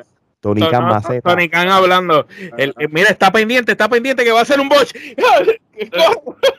Captúralo, captúralo. Cámara 1. Hay, que darle, hay que darle material a la página. Cámara 1. ¡Pam! Y lo pone ahí en la cámara más importante. So, Omar, tú, ya tú en cierto sentido también opinaste, a menos que tú... ¿Cuántas kenepas tú le das a esta lucha con todo y lo que hemos hablado? Mira, yo le doy cuatro kenepas porque me encantó la participación de Steve y me encantó el pietaje. Eso sí, el video de entrada que hicieron con Darby. Diablo el video, la peliculita del billete, cabrón. Y obviamente, ahora aquí tengo que decir algo. Si en el video salía Sting diciéndole como que dale, ahora vamos para allá, ¿por qué carajo entraste a Sting? Nunca entendí por qué entras a Miguel Guevara, entra Sting y después cuando se supone que sale la película de los dos, porque la película no es de Darby nada más, sale Sting en la película, pues ya Sting había entrado, tú sabes, no tenía, fue como que entró. esto fue secuencia sin sentido. Sí, Sin embargo, otras veces lo han hecho así, porque otras veces. entran juntos. entran juntos, porque el, que hicieron del, el del carro, ellos entraron. Entraron juntos, es que es una locura. Eh, parece que Sting está tan bueno dentro de las cosas. Le, dijo: Mira, yo creo que me voy a poder tirar del segundo piso. Ah, pues sí, está bien. Mira, suena mi música. Mira, tú no ibas a salir ahora, ¿no? Está bien, olvídate. Y, y, by the way, Sammy Guevara, qué clase loco, brother. Yo se tira allá arriba y de espalda, mano. Está otro clase de loco como le salió. Yo le doy esta lucha a tres quenepas y media. Si no fuera por el final, como. Cuando cayó, ¿cuál fue? ¿Qué, la gente. Quiero saber tu reacción de, que estás allí con el público. Cuando se tiró Guevara desde allá arriba con, con Cassidy. Cuando Sting se tiró o cuando Darby Allen falló el, el, el boche al final. ¿Cuál de esos tres tuvo la reacción más cabrona? Darby, Sting. Sting. Sting. porque lo de, lo de Guevara pues, wow. Cuando él se, cuando, cuando él miró para arriba eso, ya tú sabes lo que iba a hacer. Y, y, y sí, los holy y todas las cosas lo dijo. Pero, cuando Sting se, eh, se fue para arriba y él dejó saber lo que iba a hacer, aquello se quería caer porque tú no te lo ibas a esperar de un tipo de sesenta y pico de años. ¿Entiendes? Sí, lo de Guevara impresionó y, y hasta cierto sentido tú dices, diablo, el tipo está vivo. Pero, pero el hecho de que Sting a estas alturas hizo lo que hizo. Y con el nombre que tiene, porque no es cualquier luchador, tú sabes. Lo hace un tipo que fue toda la vida Jover, no te importa, pero lo está haciendo una leyenda de la lucha Brother, ¿y, y qué mejor compañero de baile en este tipo de situación como Más Hardy, mano. Más Hardy es la persona más segura que tú puedes trabajar. Claro. Especialmente un tipo que, que, que, ha vivido de luchas gimmicks toda la vida, ¿entiendes? So, creo que los elementos. no tiene nada que perder, sí. Mahalli no puede casi cambiar. No, papi, Mahalli. todavía, todavía yo no sé cómo él sobrevivió la lucha de Guevara que ya ve. con eso como tal. Jay, disculpa. ¿Tienes alguna opinión de esta lucha? Dime tus quenepas, ¿qué es la que hay? Yo le doy tres quenepas y dos, dos elementos y dos opiniones. Me gustó el intro de, de Darlie Arvin. Este, espectacular, la verdad que quedó brutal la película. Y obviamente mi respeto a Sting, porque para tener la edad que tiene eh, y tirarse ese splash desde allá arriba, eh, como tú dices, nos hubiese gustado a todos, a nosotros tres que estamos acá, ¿verdad? Y, tú, que tú estuviste en la arena, verlo y, sentir la emoción. Así que eh, hay que respetar a Sting, es una leyenda y obviamente de Guevara no me sorprende porque se en otros encuentros que he visto se tira unas maromas super megas locas, inclusive cuando peleó con Cody en el campeonato eh, para unificar el título de TNT no me extrañó lo que hizo anoche, pero más que todo este, hay que darle el mérito a The Icon Sting. Muy bien. Sting todavía puede, puede eh, eh, esa es la manera segura de que Sting luche. En luchas así de equipos y sigue y puede mantener vivo a la carrera. Yo pienso que eso debieron haber hecho con Undertaker y no seguir estirándole chicle y jodiendo de la carrera. Así mismo, Gerardo, ¿qué puedes añadir a lo que hemos hablado, tus quenepas y todo lo demás? No, tres kenepas. Sin duda alguna, lo mejor de la lucha fue el spot de Tres kenepas. Muy bien.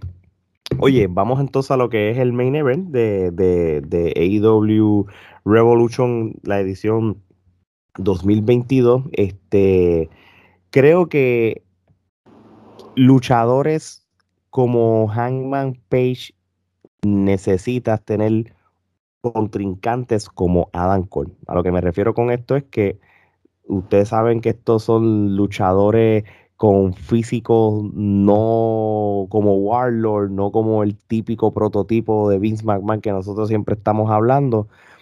Y, ese, y, a veces tienes que tener buenos pareos para que sea creíble tú como campeón ganar, ¿entiendes? O tú no, si tú vas a poner una lucha de Hangman Page contra, contra Warlord o contra una persona así grande, pues tienes que hacerlo creíble. Pero Adam Cole yo creo que fue el, contrincante perfecto. Este, fue una buena lucha. La gente sí, después de la lucha de Sting, la gente se quedó envuelta con esta, o por lo menos ayudó. Porque imagínate que hubiera sido al inverso, hubiera sido la, la de Albialen más, más atrás y después tuviste las que nosotros dijimos que la gente está dormido. Pésimo. Sí, va a joder el, el main event. Tú sabes. Pero, este, como otras luchas, también se veía súper predecible de que, de que Hanman Page iba a ganar. No, no, no sentí, como a veces nosotros hablamos, como, como pasó la de Ty Conti con, con Britt Baker, que uno, que uno un momento dado dudó de que realmente esa mujer iba a perder el título. Pues yo no lo sentí tanto con, con la de, con la de Hanman Page y Adam Cole. Tú sabes, yo creo que en este, en este caso, yo creo que, que Hangman Page este, no veo quién sea el próximo luchador en cual le pueda perder el título, a menos que tú traigas a Omega y tengas esa tercera lucha y quieras volver otra vez, tirar a Omega de, de, nuevo, tú sabes. Realmente hay, ahora hay una situación aquí.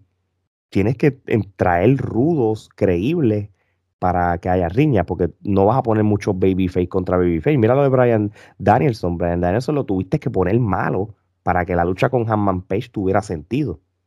Porque eso fue como, porque eso fue como de la nada. ¡pum! sí, él era bueno y al otro día se volvió rudo. Sí, como que yo, coño, y es por eso, tú sabes. Y ustedes vieron que cuando ganó CM Punk, que hizo CM Punk, empezó a hacer así. Voy ahora, ya terminé lo de NJF, ahora quiero título. No sé cuándo va a pasar eso y con quién, pero tú no lo vas a poner con Hanman Page porque realmente tendrías que poner a CM Punk rudo, a menos que tú hagas un double turn y entonces tú pongas Hangman Page mal. O sea, hay un montón de elementos. De igual manera, y volviendo a la lucha, fue una buena lucha.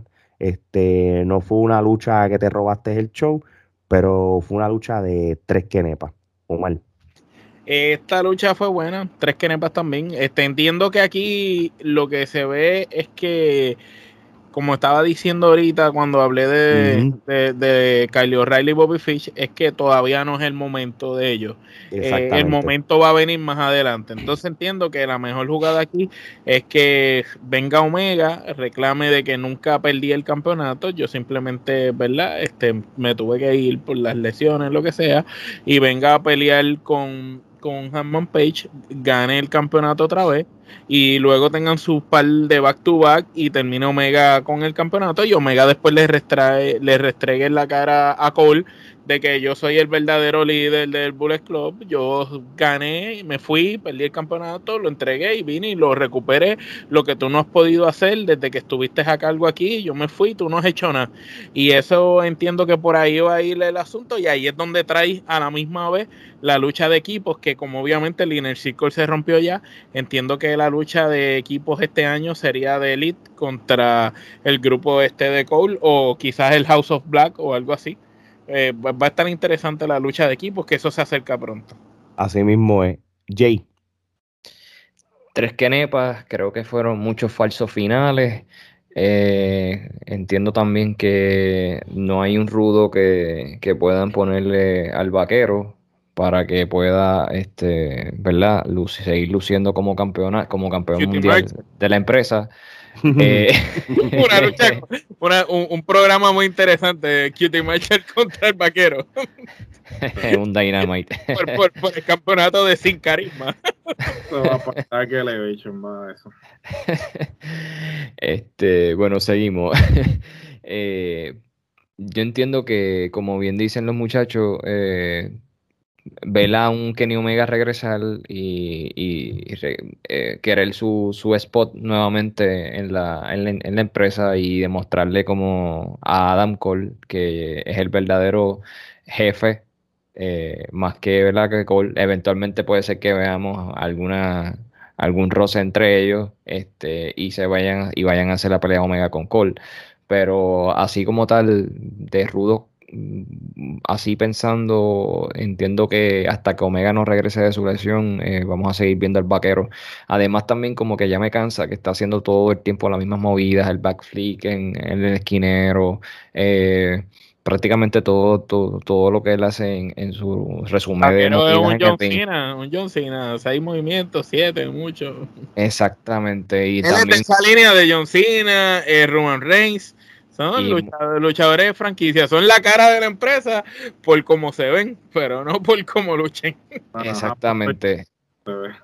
Inclusive también, eh, además de los falsos finales, vi como que demasiado super kit de parte de Cole y, el antebrazo, como que era algo como que monótono. So, este, pero eventualmente sabíamos que, eh, disculpen, que el vaquero iba a ganar.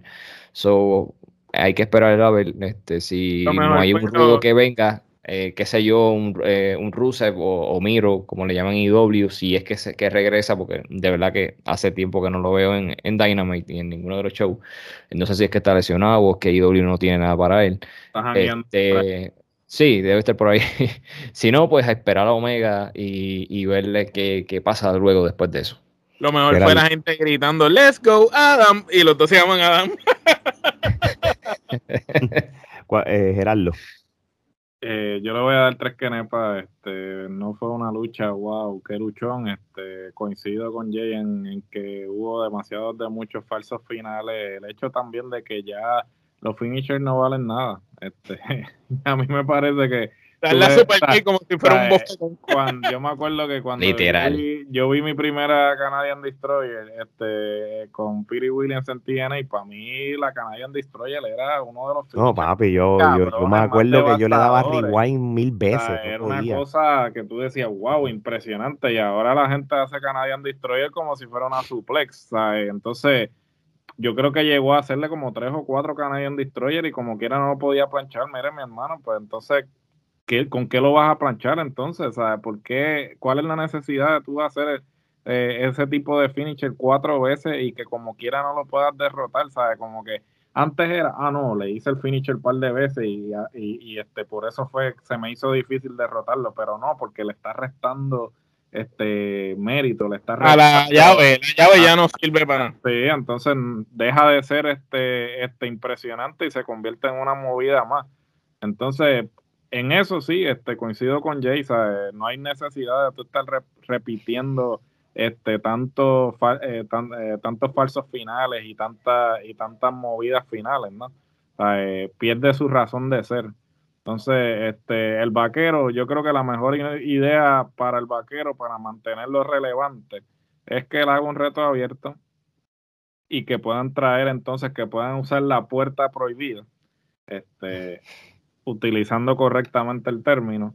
Y entonces que vengan personas este, de otras empresas o quizás personas que no estén firmadas con AEW y que pues este, peleen con él, este, pueden traer rudo de otras empresas, eh, a lo mejor este, que venga Jay White y se lo quite. Que venga Jay White o que venga el mismo Jonathan Gresham ahora que Tony Khan es dueño de Ring of Honor, este, bueno, eh, y Gresham hace muy buen papel de rudo, este, So, eh, realmente eso es lo único que yo entiendo que mantendría relevante al vaquero, porque realmente con las personas que están actualmente en el roster, que están en, la escena como tal de este principal, yo no creo que él pueda hacer mucho. So, yo creo que la única manera que pueden mantenerlo relevante es trayendo gente de afuera. Mira, este, yo entiendo de que AEW también tiene sus eventos no pay-per-view, que son los que va a tener este TNT como por, por quarterly, ¿verdad? Cada cuatro meses. Creo que ellos van a tener el... el, y yo creo que eh, Chaboni lo había anunciado, ciertas luchas que pudieran darse, eh, o no me acuerdo bien. El San Patrick, qué sé qué carajo. El, el, San Patrick, qué sé yo, diantre. Disculpen, este, no me acuerdo cómo se llama el evento. Esos son eventos que tú obviamente vas a poner el título a defender y quizás puedes poner luchadores de la talla como Ethan Page, este, puedes poner este, luchadores de, la talla, no voy a decir NJF porque ya, aunque en JF nosotros, yo puedo tener mi opinión de cómo es en el ring, pero ya NJF está en otro nivel que es para un pay-per-view, porque tú, tú necesitas mucho micrófono y mucha storyline para tú llevarlo. Pero mira, tú Ahora mismo, el campeón es el vaquero y es como si no hubiera campeonato, porque el campeonato del W no vale tres eh, eso, es lo que yo, de eso que tú acabas de decir, mano, lo estaba pensando inclusive ver el evento. Yo dije todos son más importantes que el campeón. todos los luchadores son más importantes que el campeón. Cuando tú lo pones en tiene más ranking ahora mismo. Eh, y, y, no es por menospreciar, porque realmente el vaquero ha mejorado drásticamente. Si nosotros hablamos mierda del, del vaquero en el 2019. Tú sabes, y, y se la, estamos dando. Yo sabes. Que verdad, en su vida iba a hacer algo de luchador y me hizo quedar mal. No, y él era el que tenía que ganar. Lo que pasa es que ganó, pero él era un campeón transitorio. El problema fue que, Omega nunca volvió y, no había nadie más. Nada, mira, tú, tú ahora mismo tienes el evento ese de, de IW de, de San era ¿cómo que se llama? El San Patrick Day Slam, perdóname, el San Patrick Day Slam, pues tú le pones luchadores que son del nivel del eh, un Ethan Page, y, yo lo digo así, Ethan Page para mí es mucho mejor luchador que él. Este, Sky, él es de tú, le pones esos luchadores, ese yo le da, en vez, le das un solo, un, un, solo John y lo pones a luchar. El problema de Miro es que Miro realmente está lesionado todavía del hamstring. Por eso es que él luchó limitado aquella vez en, la última lucha. pero sí, Miro, pues si no tiene ninguna, no hay miras en nada para él como tal, pues entonces, pues, pues, pues sí, tiene ese tipo de luchadores, este, como que Fíjate, todavía estoy sorprendido. de quién sería bueno una luchita de con Santana solo, de Santana y Ortiz? Sí, sí, tú lo tienes que poner. ahora está en su mejor momento. para todos estos eventos así, que si Fight for the Fallen, que si Fighter Fest y todas esas madres que, que hacen como tal. Con pues, Penta, con Penta solo, con Pac, una cosa así. Sí, de, uno de los de Santana, Ortiz, uno de esos así como tal, este, pero pero si tú pero para los pay-per-view, mano, ya, ya, ya, ya le ganó a Brian, ya le ganó a Cole, que son que tú dices, diablo, en papel realmente eso no va a pasar, pero de IW cree mucho en él, pues va, a estar así. Yo, yo todavía pienso de que el, luchador perfecto es que, y, tú lo mencionaste ahorita para ir cerrando, yo creo que si, si tú vas a una buena proyección de cómo IW tiene que correr esto en los próximos años, Omega tiene que tener el título de nuevo, de una manera u otra. El, el feudo de Adam Cole se tiene que dar.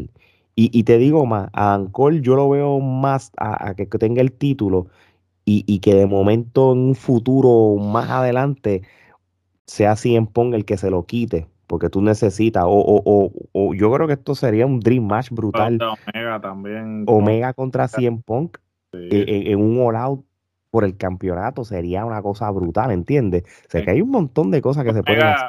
Omega hasta cierto punto tiene que ser la franquicia. Omega vendría siendo el equivalente de Sting en WCW, porque sin duda alguna es el único este que puede. Lo que pasa, tú sabes a quién yo veo así ahí, a Darby. Lo que pasa es que es muy joven todavía, pero yo veo que Darby va a ser la franquicia. Bueno, yo, no discrimino, yo no discrimino a Darby, pero, Darby, un carrito, Darby un carrito loco y vamos a ser realistas. Y, ve, mira, de verdad, de verdad, para Darby, creo que mejor compra a Guevara. No, que, eh, Guevara está por de, de, Darby. Si hablamos, Guevara domina bien el micrófono, no necesita a nadie que hable por él y lucha mucho mejor. Sí, sí, en ese sentido. Muchachos, para ir cerrando, ahora sí, este, le doy las gracias a Jay otra vez por ser parte de, otro episodio de Trifulca Media. Gracias Sigan las redes sociales de Radical Podcast, lo van a ver aquí en pantalla y en las redes sociales. Del 1 al 10, ¿cuántas kenepas tú le das al evento? Empiezo contigo, Jay. Yo le doy 7. Muy bien. Gerardo. Yo le voy a dar 8. Omar. 8. 8 kenepas. Si sacamos cálculo y todo, cuadra bien. Este, Una vez más. todavía, todavía este All Out es el perfect ten en cuestión de, del rating de Kenepa, este, que le hemos dado un evento como tal. Este, creo que AEW. Ese es otro para el vaquero, John Spear. Tienes que poner luchadores así. Tienes que poner luchadores así. O sea, no, no, no, sería bueno. Es más, yo se lo doy al viejo, este, a Tony Blanchard. A, Tony Blanchard también para que, le dé. a Tony Blanchard le hace el par driver, par driver, y se vuelve el campeón. Y gana, eso debería ganar. Y llega la hija y le gana el campeonato, ¿te imaginas? De, de hecho, Rick Flair puede llegar y ganarle también. Sí, también ganar. Es que, o sea, ya, bueno, hemos tirado por el piso al pobre vaquero, el cowboy shit, como decían allí. Cowboy shit. Sí, No, después que no venga el Nature Boy que vimos en el show. ya el, el, Nature, el, Nature Boy de, de Wish, el facsimil razonable. Papi, el mejor todavía es mi favorito.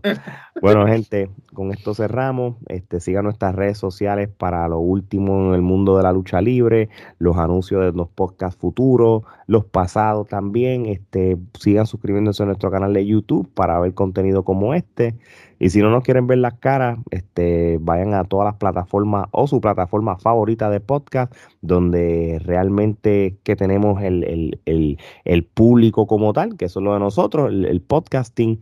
gracias a España. Gracias a, España, por, por ponernos este top 10. Y ahora este, sí. Eh, igual que Brasil, igual que los Estados Unidos, Puerto Rico y todos los países, México y el sinnúmero de países que todo el mundo sabe que nos apoya. Y ya tú sabes, mercancía como esta la pueden conseguir. La mercancía estaba allí en, en, el, en el Coliseo de IW y se vendió rápido.